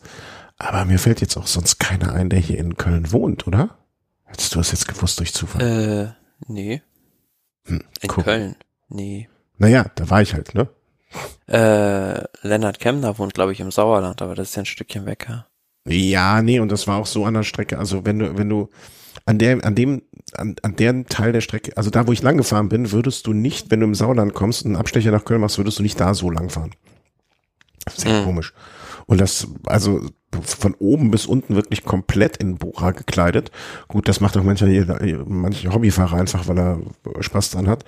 Aber, Aber ich glaube doch, äh, Ben Zwiehoff, dieser Mountainbiker, den die verpflichtet haben, kommt der nicht aus Essen? Ja, aber auch dann wird er nicht da lang fahren. Ben. Hm. Komische Nummer. Ich, ich wollte nur mal gucken, ob ich, äh, aber ich habe keine Aufzeichnung von meiner Fahrt. So, es gibt ja bei äh, bei Strava irgendwie so die, die Möglichkeit, dass man ähm, ähm so wie man getroffen hat bei der Fahrt. Ne? Das wäre vielleicht sonst noch eine Lösung. Ja, aber sehr, sehr komisch, ähm, weil äh, unfassbar teures Specialized Rad, komplett in Bura gekleidet, Rennfahrerfigur. Ähm, ich war nur leider mit meiner Tochter unter, was heißt leider, um Gottes Willen, ich war mit meiner Tochter Gott sei Dank unterwegs. Deswegen konnte ich nicht hinterher sprinten und das war ja auch noch der äh, Geburtstag von Nils Pollitt, weil in dem Moment hatte ich nicht auf dem Schirm, dass er bei Paris-Nizza ist. Ähm, aber Ben Zwiehoff. Hätte ich noch schreien können, hier so von Hof zu Hof. Ähm, hm. Wo wohnt der denn? Mountainbiker. Boah. Naja. Ist ja auch egal. Dachte ich nur. Hat der vielleicht einen Strava-Account, dass man da mal sehen konnte, wo der jetzt unterwegs ist? Bestimmt, oder? Gibt es eigentlich einen Profi, der keinen Strava-Account mehr hat? Ben Zwiehoff Strava-Profil für Profi-Radfahrer. Gemeinsame Aktiv... Ach nee, Essen. Womanns Sprint vor einem Tag. 572 Kilometer, 27 Kilometer in den letzten vier Wochen, mein lieber Scholli. Naja, er fährt sehr viel, aber ich glaube nicht, dass da jetzt hier irgendwas in Köln unterwegs war. Wen soll er denn da besuchen, wenn der, wenn der, wenn der, wenn der Pollet dann auch nicht da ist? Naja, wurscht. Machen wir einfach mal weiter, bevor wir uns hier komplett bei Paris, Nizza und Benzvio verlieren. Ähm, zweiter Tag war es dann äh, endlich mal an der Zeit, dass das Team ähm, DSM auch mal äh, ja, eine komplette Etappe abschießt. Ja, war meine ich der erste Saisonsieg jetzt auch. Ähm, durch Case Bowl, den Sprinter. Also die Etappe war 188 Kilometer von Enville-sur-Mention nach Amélie. Auch wieder eine flache Etappe, wo man aber sagen muss, dass es dazwischendurch schon mal ein bisschen Wind gab und äh, das Feld da so 70, 80 Kilometer vom Ziel mal ein bisschen auseinandergebrochen ist. Letzten Endes aber wieder alles zu einem Sprint zusammengelaufen ist. Ja, und am Ende muss man sagen, äh, hervorragend gemacht von der Mannschaft DSM, die Case Bull da sehr gut abgeliefert haben mhm. und ähm, an dem Tag ausnahmsweise mal Sam Bennett in einer schlechten Position bisschen auf dem falschen Fuß erwischt. Ja, kann ja auch mal passieren. Und äh, von einem Mats Pettersen, der wirklich einen sehr, sehr grandiosen Saisonstart hinlegt und Michael Matthews geschlagen zu werden, ist dann auch schon okay. Äh, John Degenkolb auf Platz 6, auch erfreulich, dass er da vorne reinfahren konnte. Und ähm, ja, Ackermann dann mh, hm, Platz 7, äh, ja doch 7, kann, ist wahrscheinlich wenig zufrieden, aber was will's machen? Äh, nächste Etappe, dritte Etappe war dann, ich glaube. Ja, zur Etappe 2 vielleicht noch kurz, wollte ich noch eine Sache ja, erwähnen. Gab es zwischendrin noch einen Sturz von George Bennett, also nicht Sam Bennett, sondern George Bennett von Jumbo Wismar, der ist in so einer kleinen Ortschaft, ähm, ich weiß nicht, ob du das kennst, in Frankreich gibt es öfter, dass die in der Ortschaft quasi so eine Verkehrsverengung einbauen, dass quasi mhm. nur noch ein Auto auf der Mitte der Fahrbahn durchfahren kann. Und dann sind meistens rechts und links so Poller, ne? Genau, der ist auf der linken Seite an so einem Poller hängen geblieben. Oh. Und äh, lief dann, also so, ja, vielleicht 30 Sekunden oder so hat man zu Bild gesehen, bisschen wie so ein angeschlagener Boxer durch die Gegend und war auch auf den Kopf gefallen. Und da habe ich mich dann auch wieder gefragt, ja gut, warum lässt man den da jetzt noch weiterfahren? Weil das sah im ersten Moment gar nicht so gut aus. Mhm. Ähm, von daher hätte ich das vielleicht besser gefunden, wenn man ihn rausgenommen hätte. Aber ja, er ist dann weitergefahren, ist jetzt glaube ich immer noch im Rennen. Von daher ähm, scheint das die richtige Entscheidung gewesen zu sein. Aber ich finde generell wäre es besser halt, wenn man bei sowas noch genauer hingucken würde. Ja, wenn man einfach sagt, okay, Sturz auf den Kopf, Abgeschwindigkeit so und so viel, ähm, äh, grundsätzlich, äh, grundsätzlich rausnehmen klingt jetzt auch hart, ne? Weil wenn du, also die, jeder von uns, also ist wahrscheinlich. Ja, aber es gibt ja auch bestimmte Tests oder so, glaube ich, die man äh, unmittelbar nach so einem Unfall durchführen kann mhm. mit jemandem, um einigermaßen abzusichern, dass er keine Gehirnerschütterung hat. Hm. Weiß nicht, ob das gemacht wurde oder ob äh, man ihn direkt hat fahren lassen. Also ich bin einmal, also ich glaube, das Schlimmste, was mir passiert ist, mit 35 ungefähr, also und ich war noch jünger, ähm, auf den Kopf gefallen zu sein. Und nach so zwei, drei Minuten Sitzen am, am, am Wegesrand konnte ich dann für mich relativ gut entscheiden, okay, ich kann weiterfahren. Ähm, aber ich bin auch kein Profi, ne? Von mir, also hätte ich jetzt gesagt, nee, ich kann nicht mehr weiterfahren, dann wäre es auch nicht schlimm gewesen. Klar, die müssen mit einem ganz anderen Druck umgehen in dieser Situation. Ja, finde ich äh, grundsätzlich eine schwierige Sache. Also ich äh, würde da immer noch äh, auf den Selbsterhaltungstrieb des Menschen setzen, auch wenn man da wahrscheinlich oft äh, falsch liegt. Ich erinnere, äh, welches Rennen war das nochmal? Da ist doch nach, nach so einer Abfahrt eine ganz lange Linkskurve. Da ist doch auch mal irgendeiner. Äh, das war in Amerika bei einem ja. bei Utah und Fahrt, glaube ich. Genau. War es nicht von Education First einer? Hm, ja, glaube schon. Ja, der, der auch so rumgetaumelt. Cannondale damals noch. Äh, ja, genau. Ähm, der da auch so rumgetaumelt ist, unschönerweise. Ja, und der lief dann noch quer über die Straße und dann sind die ganzen anderen Rennfahrer da in der Abfahrt vorbeigekommen. Genau, genau, genau, genau. Gar nicht, was er da macht. Ja, genau. Ich sehe, wir wissen welche, wir wissen beide, welchen, welchen Menschen wir meinen. Die werden sich auch gedacht haben, was ist das für ein betrunkener Fan? bestenfalls, bestenfalls. Nicht betrunkener Timo-Kollege. Ähm, Zeitfahren. Pff ja, im Zeitfahren, was nicht Primo Roglic gewinnt, sondern nur Dritter wird und wo ein Ron Dennis Sechster wird, da ist ja irgendwie was komisch. Aber es war wahrscheinlich einfach nur die kurze Länge, also mit 14 Kilometern. Ähm, das war vielleicht für die Spezialisten auch nicht die Möglichkeit, sich richtig, richtig zu verausgaben. Und dafür war es wahrscheinlich auch ein bisschen zu einfach. Ja, und wo wir gerade bei dem Thema Helmen sind, an dem Tag hat einer mit einem Feuerwehrhelm gewonnen. Feuerwehrhelm? Ich kenne kenn die Education First, äh, Education Helme, äh, habe ich jetzt kein Bild vor Augen, um ehrlich zu sein. Ja, das ist äh, ein sehr, sehr sonderbares Design, wie ich finde. Äh, ich schick's dir auch gerade mal. Ähm, also der Helm in meinen Augen sieht einfach nur potthässlich aus, aber es scheint so, das hat hinterher äh, Jonathan Waters auch geschrieben, ähm, ist das einer mit den geringsten CW-Werten überhaupt. Also von daher ähm, war das, denke ich, äh, gerechtfertigt, dass das, äh, also er hat am Ende um 0,8 Ach, diese Helme, ja, ja, ja, ja, doch, die, die 0,83 Sekunden, glaube ich, gewonnen. Äh, wie viel nochmal? 0,83 Sekunden. Durch den Helm? Ja, wahrscheinlich durch den Helm. Ja, aber die hatten die letzte Saison doch auch schon. Die hatten die letzte Saison auch schon, ja. Ja. Ja. Also sehen wirklich so aus wie Feuerwehrhände. Ja, das stimmt schon so ein bisschen. Da hat die doch letztes Jahr die Ente vorne bei den äh, Lufteinlässen sozusagen das Gesicht rausgemalt, oder? Genau. Ja. ja. Also ich würde die jetzt auch nicht unbedingt so tragen. Aber Vielleicht mal, äh, vielleicht, wenn wir irgendwann mal bei irgendwas ganz, ganz sicher sind, dann machen wir zwei eine Wette und dann gucke ich, dass ich so einen Helm organisiert kriege und du musst mit dem Helm fahren. Das, wäre Strafe. Ja, genau. Wette verloren, äh, musst äh, mit dem Helm fahren.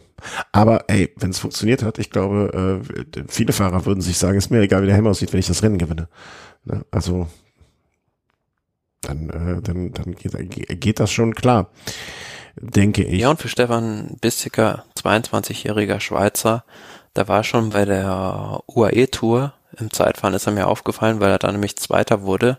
Mhm. Relativ vielleicht überraschend ein bisschen. Ähm, ist jetzt im zweiten Jahr Profi bei dem Team und ähm, ja, super Zeitfahrer, wie sich jetzt herausstellt und war, glaube ich, sogar sein erster Profisieg jetzt. Mhm, wenn ich das hier richtig sehe in seiner Palmares, ja, in der Tat. War aber auch schon ähm, im Jahre 2019 Zweiter im U23 äh, Weltmeisterschaftsrennen. Also äh, durchaus jemand, den man vielleicht mal auch für die Zukunft im Auge behalten sollte. Und ja, wie, wie, wie so oft bei Education First eine gute gutes Näschen für so jüngere, jüngere Fahrer, wie ich finde. Ja, freut mich für die, dass die da mal wieder so ein cool landen konnten und äh, die anderen überrascht haben, weil mit dem hätte vielleicht auch Primus Roglic an dem Tag und Remy Cavagna von der König Quickstep, die die weiteren Plätze belegt haben, nicht gerechnet. Ja. Schön, schön, schön. Ähm, wobei ich gerade sehe, Education First. Achso, das ist das 2022er Team. Ähm, ich habe mich gerade gewundert, warum das wenig Fahrer gelistet sind, aber es war einfach das. Also alle, die schon fürs nächste Jahr mit verpflichtet sind. Ähm, Etappe Nummer vier war dann eine Etappe, die man vielleicht bei Paris-Nizza so ein bisschen mehr ähm, im Auge hatte, aufgrund dessen, dass es nicht so eine flache Etappe ist, keine Sprintankunft, kein Zeitfahren, sondern etwas, wo es in die Berge ging und wo man dann natürlich auch Maximilian Schachmann eher im Auge haben sollte. Ja, eine Bergankunft, die erste Bergankunft bei Paris-Nizza in diesem Jahr. Äh, in Chirouble. Chirouble? Ja, vielleicht. vielleicht. 190 Kilometer und es ging den ganzen Tag, ja, fast noch auf und runter. Zum Schluss so ein Rundkurs auf diesem Mont Brully. Das war eine Steigung äh, 3,2 Kilometer mit 7,3 Prozent. Also schon ganz schön und äh, vorher ging es auch noch ein ganzes Stück bergauf. Mhm. Ja, und man hat recht deutlich da auf der Etappe gesehen, wie so die Kräfteverhältnisse sind. Primoz Roglic und dann der Rest. Ja. Also wenn ich mir anschaue, mit welchen, ähm, äh, ich habe eine kurze Zusammenfassung gesehen, es war einfach so, dass ich, dass man, zumindest habe ich den Eindruck, ähm, gedacht hat, Primoz Roglic braucht sich nicht, der, der braucht nicht komplett ans Limit zu gehen, um einmal diesen herausgefahrenen Abstand zu halten. Also das soll jetzt nicht. Ja, der ist drei Kilometer vom Ziel losgefahren und ja. äh, da konnte auch keiner mitfahren. Was mich nur so ein bisschen überrascht hat, am Anfang äh, hat er so 20 Sekunden rausgefahren und am Ende waren es dann doch nur noch 12. Ich glaube, der hat einfach rausgenommen um. Mag sein, ja. Ne, also ich glaube jetzt, also der hat, der hat nicht, wie sagt man, ein gutes Rennpferd springt nur so hoch, wie es muss. Der hat halt irgendwann gesehen, okay, äh, das reicht jetzt hierfür. Und ähm, wenn es, also bei der Tour de France glaube ich, dass, dass es zu einem größeren Abstand gekommen wäre. Jetzt so, ne, zweite Etappe, Tour de, äh, nicht zweite Etappe, zweite Woche Tour de France, alle eng beieinander, äh, dann wäre der, wäre der, hätte der deutlich länger und schneller und weiter durchgezogen. Äh, bin ich felsenfest von überzeugt, dass der da jetzt nur das Nötigste getan hat. Ob der jetzt da Paris-Nizza gewinnt, ich glaube, nimmt er mit, wird er sich darüber freuen. Aber äh, Welt geht für ihn auch nicht unter, wenn das nicht jetzt funktionieren würde. Ja, und Maximilian Schachmann auf Platz zwei. Hätte der ich nicht gedacht, dass. Der wiederum würde sich wahrscheinlich freuen, wenn er Paris-Nizza gewinnen würde. Ja, ist ja der Titelverteidiger. Also hat es ja im letzten Jahr schon, schon gewonnen, die verkürzte Version, wo es dann abgebrochen wurde am Ende. Äh, war jetzt sein erster Renneinsatz in die Saison. Hätte nicht gedacht, dass er da schon tatsächlich so gut in Form ist. Mhm. Heute kam dann, äh, schloss ich noch an, eine Etappe, die wieder im Sprint endete, und zwar in Bolle, Boliné. Ähm, Boliné, ja. Boliné, äh, wo äh, Sam Bennett äh, gewonnen hat vor Nasser Buhani und Pascal Ackermann für Bauhaus. Ähm, ja, Sprintankunft äh, nicht jetzt irgendwie entscheidend für das Gesamtklassement. Ähm, und dort sieht es jetzt so aus, dass Primo Roglic 31 Sekunden vor Maximilian Schachmann liegt. Ähm, ich muss mal kurz einen Schluck trinken. Ich merke, wie meine Stimme selber weggeht. Eine Sekunde. Ja, man kann ich noch sagen dazu, an dem Tag äh, ist ja auch heute der Tag der Aufzeichnung, hat Maximilian Schachmann aufgrund von Bonifikation am Ende noch äh, genau vier Sekunden gut gemacht. Was hat er denn für Bonifikation gekriegt? Hat er den Renndirektor in die Tasche getragen oder was? nee, bei Zwischensprints zwischendurch. Ah, okay. Genau, und dadurch hat er ein bisschen Zeit noch gut gemacht, aber ja, bei 31 Sekunden Rückstand ist es vielleicht am Ende, sind es vielleicht die entscheidenden Sekunden, vielleicht aber auch nur einen Tropfen auf dem heißen Stein. Mhm. Also heute Etappe Nummer 5, es folgen noch, äh, vielleicht machen wir für dieses Rennen noch eine kleine Vorausschau. Äh, Etappe Nummer 6 wird sein von Brig nach Bio. Ähm, behaupte ich jetzt mal, dass dort nicht zu großen Abständen kommen wird. Es wird sich nach etwa, ähm, sagen wir mal, zwei Drittel gibt es einen schon ansehnlichen Anstieg. Aber das wird hinten raus wieder alles zusammenlaufen. Wenn es passieren wird, dann wird es auf der 17. Etappe passieren, äh, wenn es von Nizza nach Val de Loire le Colmaini gehen wird, wo es dann eine amtliche Bergankunft, nenne ich mal, hat. Ja, das ist wirklich ein Berg zum Schluss. Also Etappe Nummer 7, Valdebra, La Colmaine. Das ist, äh, da wird die Rundfahrt entschieden und ja, wie gesagt, diese letzte Etappe, ursprünglich Nizza, Nizza, da muss man mal sehen, wie sich das am Ende gestaltet. Ja, vielleicht machen die da irgendwie, also da, da die ist auch jetzt, das ist ja quasi wie bei der Tour de France, ne, äh, Schaulaufen, äh, wurscht, was da jetzt noch passiert, wenn äh, am das Rennen wird gemacht äh, auf der siebten Etappe. Und das ist dann, warte mal, datumsmäßig bin ich gerade ein bisschen durcheinander. Heute war Etappe Nummer 11. Äh, Quatsch, heute ist der 11. Idiot. Ähm, 11 am 5. Also Freitag. Am Sonnabend ist die Bergankunft und am Sonntag Sonnabend sagt doch in Bayern wieder nur ihr. Das weiß doch kein Mensch, was Sonnabend ist. Ja, da werde ich wahrscheinlich noch zehn Jahre brauchen, um Samstag zu sagen. Das ist so eingeprägt. Aber du kommst doch ursprünglich aus Norddeutschland. Da sagt ihr nicht, habt ihr früher Sonnabend gesagt? Klar. Echt? Ja. Muss ich mal gucken, wo hier, wo hier so die Grenze zwischen Sonnabend und Samstag verliert, äh, ver verläuft, damit ich dann. Synäven und Synach. Was? Sagt man. Gesundheit. So. äh, ähm, äh, ja, also ähm, sag das nochmal. Synavend und Sonach. Synnaren? Synnavend. Sündach. Ja, pff, also finde ich okay. Ähm, wenn du damit gut leben klarkommst. Ich, ich weiß auch gar nicht, war das bei uns. Also ich weiß jetzt gar nicht so dialektmäßig. Sonnach? Samse? Keine Ahnung. Äh, dafür bin ich zu wenig im Dialekt drin. Muss ich, muss ich mich erstmal wieder äh, mit Kölsch reintrinken, damit ich dialekt, dialektisch sicher bin. Äh, okay, haben wir die Vorausschau auch bei Paris-Nizza direkt gemacht. Ähm, diese Rennen stehen an, haben wir dann gleich ein bisschen verkürzt. Während in äh, Frankreich von Paris nach Nizza gefahren wird, möchten wir euch aber auch nicht unterschlagen, dass natürlich auch in Italien Radrennen stattfinden und doch ein äh, kurzer Sprachfehler, dort auch ein sehr traditionelles Radrennen, die 56. Ausgabe von Tirreno Adriatico. Da fällt es ja mir schon deutlich leichter auszusprechen. Von Lido di Camaiaro nach Lido di Camaiaro. Äh, Ore, so. Ja, Lido di Camaiore, Lido di Camaiore, die erste, erste Etappe. Mhm. Waren insgesamt 156 Kilometer, traditionell schon fast äh, bildet dieses Teilstück einen Teil von Tirreno Adriatico, also man sieht es auf der Karte. Das ist im Prinzip diese Runde da eine schnurgerade äh, Strecke an der Strandpromenade entlang. Mhm. Und ja, dementsprechend auch prädestiniert für einen Massensprint. Und auch da hat sich wieder gezeigt, ja, einer von diesen famosen dreien, Wout van Aert, gewinnt am Ende und schlägt sogar die einen Sprinter der Extraklasse wie Caleb Ewan. Ja. Hatte also so zwischendurch, habe ich mir mal gedacht über Wout van Aert, so, also was heißt zwischendurch so, ähm, dass da so wenig gekommen ist bisher. Also weißt du, so wenig, äh, wenig Renntage überhaupt. Ne? Also war, war bis jetzt ja auch nur bei äh, Strade Bianchi unterwegs, Bianchi unterwegs.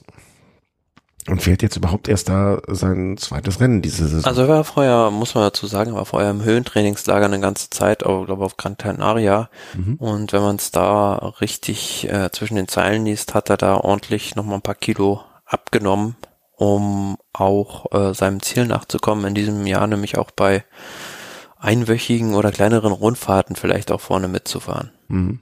Ja, also bin gespannt, äh, wie er sich da beim, äh, beim Team Jumbo Wismar so schlagen wird, wo er ja seit mh, letztem Jahr, glaube ich, ist, ne? Letztes Jahr, vorletztes Jahr, vorletztes Jahr. Vorletztes Jahr, glaube ich, ja. Ja. äh, Entschuldigung nochmal. Ähm, genau, das war die erste Etappe. Die war am gestrigen oh, ich bin Mittwoch. Wochentag. Mittwoch, genau. Ich bin ein bisschen durcheinander mit den Wochentagen, um ehrlich zu sein. Äh, weil wir sonst ja immer dienstags aufnehmen. Mm, Und heute war dann die zweite Etappe, die dann von Camairo nach Giustodino ging. Da wiederum hatte ein Van Art Jetzt dachte man, so dachte ich zumindest vorher, dass es für ihn weniger gut laufen wird, weil das ge, ähm, die Ankunft doch deutlich profilierter sein wird. Aber auch da ist er gut hochgekommen. Naja, insgesamt über 200 Kilometer und man sieht auf dem Profil, das war schon ein bisschen kopierteres Gelände, also zwischendrin gab es nochmal so einen Berg, oh, 4 Kilometer 6 Prozent, ein, dreieinhalb Kilometer 7 Prozent und da war schon richtig Radrennen, muss man sagen. Ja. Weil zwischendrin gab es da auch mal dann äh, mutige Favoriten, die da angegriffen haben. Also bis kurz vor Ziel war eine Gruppe vorne mit äh, Yates, mit äh, Almeida, war noch dabei Mikel Landa und Pavel Sivakov. Und ja, da sah es so aus, als könnte Almeida am Ende die Etappe gewinnen. Und da habe ich hier mal bewusst äh, reingeschrieben bei uns ins Dokument, äh, ob da der König die richtige Taktik gewählt hat, weil am Ende war es sein eigener Teamkollege Alaphilippe, die ihn da, der dann ihn noch abgefangen hat. Frage ich mich immer, mh, wer hat welche Aktien da im Rennen gehabt, ne? Also was hat man vorgehabt, ne? Wenn Julian Alaphilippe jetzt vielleicht als Leader für die ganze Rundfahrt als, als Sieger auserkoren wurde und das äh, vielleicht irgendwo eine Abmachung gab, okay, ne? Ansonsten ist es natürlich in, in der Tat nicht die feine englische Art, seinem Kollegen aus Portugal da alles äh, madig zu machen. Also ich habe es mir jetzt, muss ich sagen, drei, vier Mal in der Wiederholung angeguckt und Almeida war so bis, na, 100, 200 Meter vom Ziel vorne. Und ich sag mal so, wenn Alaphilippe da nicht äh, das ausnutzt und den Sprint so früh anlässt, dann äh, kommt Mathieu van der Poel und sprintet einfach vorbei. Der war nämlich in dem Moment in einer bisschen weiter hinten in der Position, so dass er den weiteren Weg hatte und ähm, nicht mehr an Alaphilippe vorbeikam, ähm, fährt Alaphilippe aber später los, hat dann einen geringeren Vorsprung und Van der Poel überholt ihn noch und keiner von beiden, weder Almeida noch Alaphilippe gewinnt die Etappe. Ähm, aber glaub, also ich vermute mal, dass das, dass die in dem Moment nicht so analytisch vorgegangen sind. also das sind ja dann trotzdem auch irgendwie noch Impulsfahrer. Und Aber da sieht man ja, wie gut dann auch dann so ein Renninstinkt von Alaphilippe ist, dass er da genau die Situation auch erkennt, dass äh, Van der Poel da in dem Moment ein bisschen im Hintertreffen ist und er die Chance sieht und das auch nutzt. Mhm. Weil anders, denke ich, kann ein Alaphilippe so einen Sprint gar nicht gegen Van Aert und gegen Van der Poel gewinnen, als dass, dass er da irgendwie mit einer taktischen Finesse die beiden übertöpelt. Mhm, ja.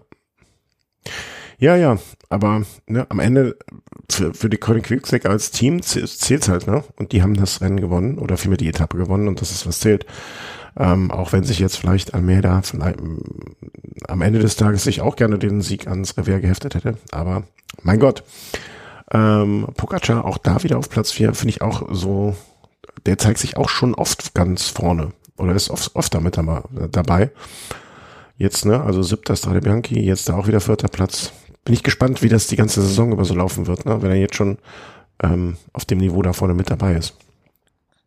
Ja, setzt nahtlos da fort, wo er in der letzten Saison aufgehört hat. Und ähm, ja, letzte Saison war ein bisschen sonderbar, weil das alles so kurz, Ja. kurzer Zeitraum komprimiert war. Und dieses Jahr wird man dann sehen, ja, ob es da nicht bei dem einen oder anderen, der jetzt schon so gut in Form ist, der sich gedacht hat, ja gut, letzte Saison lief das so gut, jetzt bin ich gleich mal auch wieder so früh in Form, ob sich das nicht eventuell später bei einer Grand Tour beispielsweise recht hinten raus. Mhm.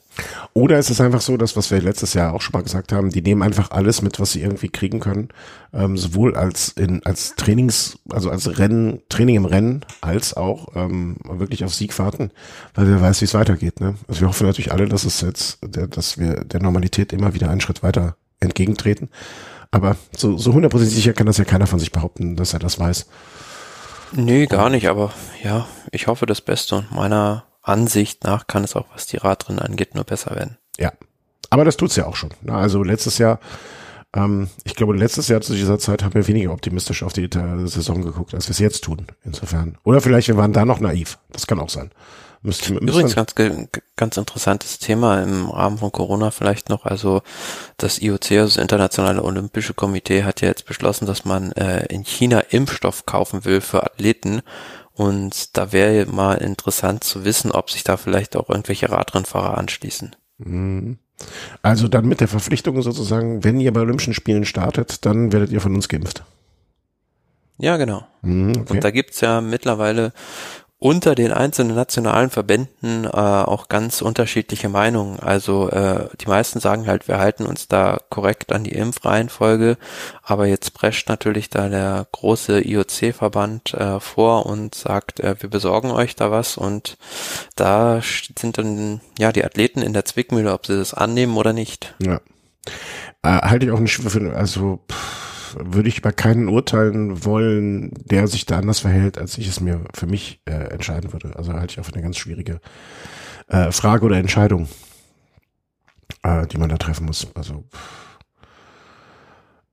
äh, keine Ahnung. Also ne, äh, ich, das ist äh, möchte ich möchte ich gar nicht irgendwie Entscheidungen treffen müssen. Ne, vielleicht da gibt es so viele Möglichkeiten oder so viele Eventualitäten, die in Betracht man ziehen könnte, die eine Rolle spielen. Ähm, das sind, glaube ich, sehr individuelle Geschichten. Aber haben wir eben schon mal angefangen, gucken wir noch mal, was für Rennen jetzt so die nächsten sind. So die nächsten, sagen wir mal, vielleicht zwei Wochen. Das wäre es, glaube ich, ein ähm, ja, vernünftiger Zeitrahmen bis zur nächsten Sendung. Ich glaube, das äh, das äh, größte Rennen mit Sicherheit das erste Monument der Saison am 20.03. Mailand Sanremo. Mhm. Und das heißt, dann dann fängt die Katalonien Danach hätten wir noch Katalonien-Rundfahrt zum Beispiel. Ja, und dann gehen auch schon so die Klassiker in Belgien so langsam los. Ja. Gent, Velgen. E3-Preis beispielsweise. Mhm. Du hast dann Flandern, Gent, wie Velgen. Und das nächste wäre dann, aber ich denke mal, bis dahin haben wir noch mal aufgenommen, die Runde von Flandern. Das ist dann am 4.4. Paris-Roubaix 11.4. Also das wäre Flandern, Roubaix, Flash Wallon, das wären dann die richtig interessanten Klassikerwochen, ähm, die sich dann da anschließen. Lüttich, Bastogne, Lüttich und so weiter und so fort. Ja, toi, toi, toi, toi, toi, dass das alles so laufen kann und alles funktioniert. Ähm, ich bin, ich bin freudig erregt, wenn ich mir das so angucke, was da kommen wird. Okay, haben wir noch Punkt Sonstiges, bevor meine Stimme komplett den Bach runtergeht, obwohl ich gar nicht so viel gesprochen habe. Pogacar verlängert. Ja, da geht's heute vor allem um Verträge. Verträge, ja. Können wir machen. Also wie viel willst du? so viel Geld gibt dir keine Bank. Äh, wie, wie, wie, du, was, wie, äh, wie ich bräuchte, um dich zu bezahlen. Also ja, ja das stimmt wahrscheinlich. Obwohl, also gib mir, gib mir die Bank nicht mehr. gibt sie mir nicht mehr. Ähm, Pogacar verlängert bei den Vereinigten Arabischen Emiraten. Ja, fünf Jahre ist natürlich immer eine stolze Hausnummer. Ich weiß allerdings nicht, wie das äh, immer jetzt ist, wie viel die sich da einfach auch ähm, verlängern. Also wie, also wie sehr dieser Vertrag über fünf Jahre wirklich für fünf Jahre gedacht ist, oder ob man da mittlerweile auch so darüber nachdenkt, dass man einfach die Leute rauskaufen lässt. Kommt mit Sicherheit auch darauf an, äh, inwieweit das Team bestehen bleibt. Also ich glaube schon, dass das Engagement da von UAE recht langfristig angelegt ist, ob es jetzt auch äh, den Zeitraum da, also diese fünf Jahre wirklich äh, schon eine Sponsorenverpflichtung gibt, weiß ich nicht. Mhm. Ähm, auf jeden Fall ist es auch mal eine Ansage in Richtung äh, Ineos und in Richtung äh, Jumbo Visma. Da äh, werden die mit Sicherheit äh, versuchen, ja, dementsprechend dagegen zu halten und äh, eine ordentliche Mannschaft. Also wir haben auf, können uns auf jeden Fall als Radsportfans darauf freuen, dass sozusagen ein Gegenpol zu einer starken Mannschaft da ist, weil dieser Tadej Pogacar ist einfach momentan ja wahrscheinlich mit Bernal das größte Rundfahrtentalent und wenn der halt nicht bei Ineos oder bei Jumbo fährt, dann äh, ist das gut für die Radsportfans. Mhm. Ja, ja, auf jeden Fall. Also äh, ich finde, ich finde, also so, so auch nur der, Wettkampf zwischen zwei Teams wäre mir eigentlich zu wenig, so eine dritte Kraft ähm, dazu haben. Oder immer so der so ein Triangel, das fände ich eigentlich immer schön. Ich sehe hier als Meldung noch, das ist mir gar nicht aufgefallen, Rebellin fährt 2021 für italienisches Kontinentalteam. Auch eine Randnotiz, die ich jetzt aber trotzdem mal schnell aufgreife. Davide Rebellin, der ist auch nicht kaputt zu kriegen, ne? Ich glaube, es ist seine 20. Saison jetzt als, als Rad. Ach, mehr. Da würde ich aber jetzt fast wetten, dass es mehr sind. Das gucke ich mal nach. Ähm, ich, ich hatte mal den sehr spöttischen Ausspruch gehört über Davide Rebellin, den ich natürlich so niemals unterschreiben würde, aber der muss einfach noch fahren, weil er sonst immer noch nachts glüht. Ähm, 1992 äh, gestartet, das heißt, er ist 8, 18, warte mal, so weit kann ich gar nicht rechnen. Der 21, nee, das ist, ja. 29 Jahre. ja. Also der war mir die Hälfte als seines Lebens äh, mit fast 50 Radprofi. Du rechne das mal anders. Der ist mit 20 Radprofi geworden und ist jetzt schon seit 29 Jahren. Der ist mit 20 Profi geworden und fährt jetzt seit 29 Jahren noch seitdem. Unfassbar. Unfassbar. Ja, und das war gar nicht mal so schlecht. Also Trofeo La Juelia, das Rennen, was wir vorhin auch besprochen haben, immerhin Platz 50. Das lässt sich schon noch sehen. Ja, ja, also der hat jetzt nicht, äh, also letztes Jahr sieben Renntage, das ist jetzt, der wird wahrscheinlich eher mehr so ein, so ein Beiwerk da sein, ne, der mal bei den großen italienischen Rennen dann als Name aufgerufen wird.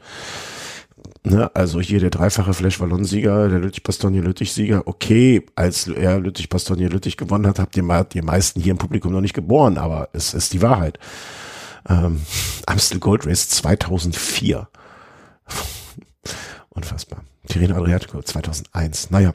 Ähm, ja, aber um nochmal auf Pogacar zu ja, genau, kommen, man muss ja auch sehen, äh, 2026, wenn dann sein Vertrag theoretisch in fünf Jahren ausläuft, ist er auch gerade mal 27. Also der hat danach immer noch die Möglichkeit, woanders zu unterschreiben. Ich sag mal so, seine, äh, ihm steht wahrscheinlich mehr Türen offen als David Rebellin mit 54 dann. Auf jeden Fall. Das definitiv. Ja, ja, also er wird auch, äh, also ich, ich glaube ja auch, dass solche Fahrer jetzt am Anfang ihrer Karriere noch nicht so auf das Geld achten sollten oder müssten, sondern ähm, dass da mal im Vordergrund steht, dass sie unter guten Umständen ähm, arbeiten können. Äh, Ciccone verlängert bei Trek und Martin bei Confides. Auch zwei Randnotizen, die wir hier anmerken möchten. Ja, ja also. für Trek Segafredo mit Sicherheit eine ganz, ganz wichtige Personalie gewesen, weil der Co-Sponsor Segafredo ja auf dem italienischen Markt oder ist ein italienischer Sponsor, Kaffeehersteller, die ist das sehr wichtig, weil Ciccone ja für die Rundfahrten momentan das größte Rundfahrtentalent ist, was Italien im Prinzip hat. Mhm. Und von daher, dass der jetzt bis 2024 verlängert, ist eine sehr gute Sache und hat in diesem Jahr auch schon gute Resultate gezeigt. Ich setze auch auf ihn relativ große Stücke und Guillaume Martin, ja, auch bis Ende 22 bei Cofidis ähm, für den Rennstall sehr, sehr gut. Also die haben ja auch einen, ihr Budget nochmal aufgestockt, meine ich, vor diesem Jahr.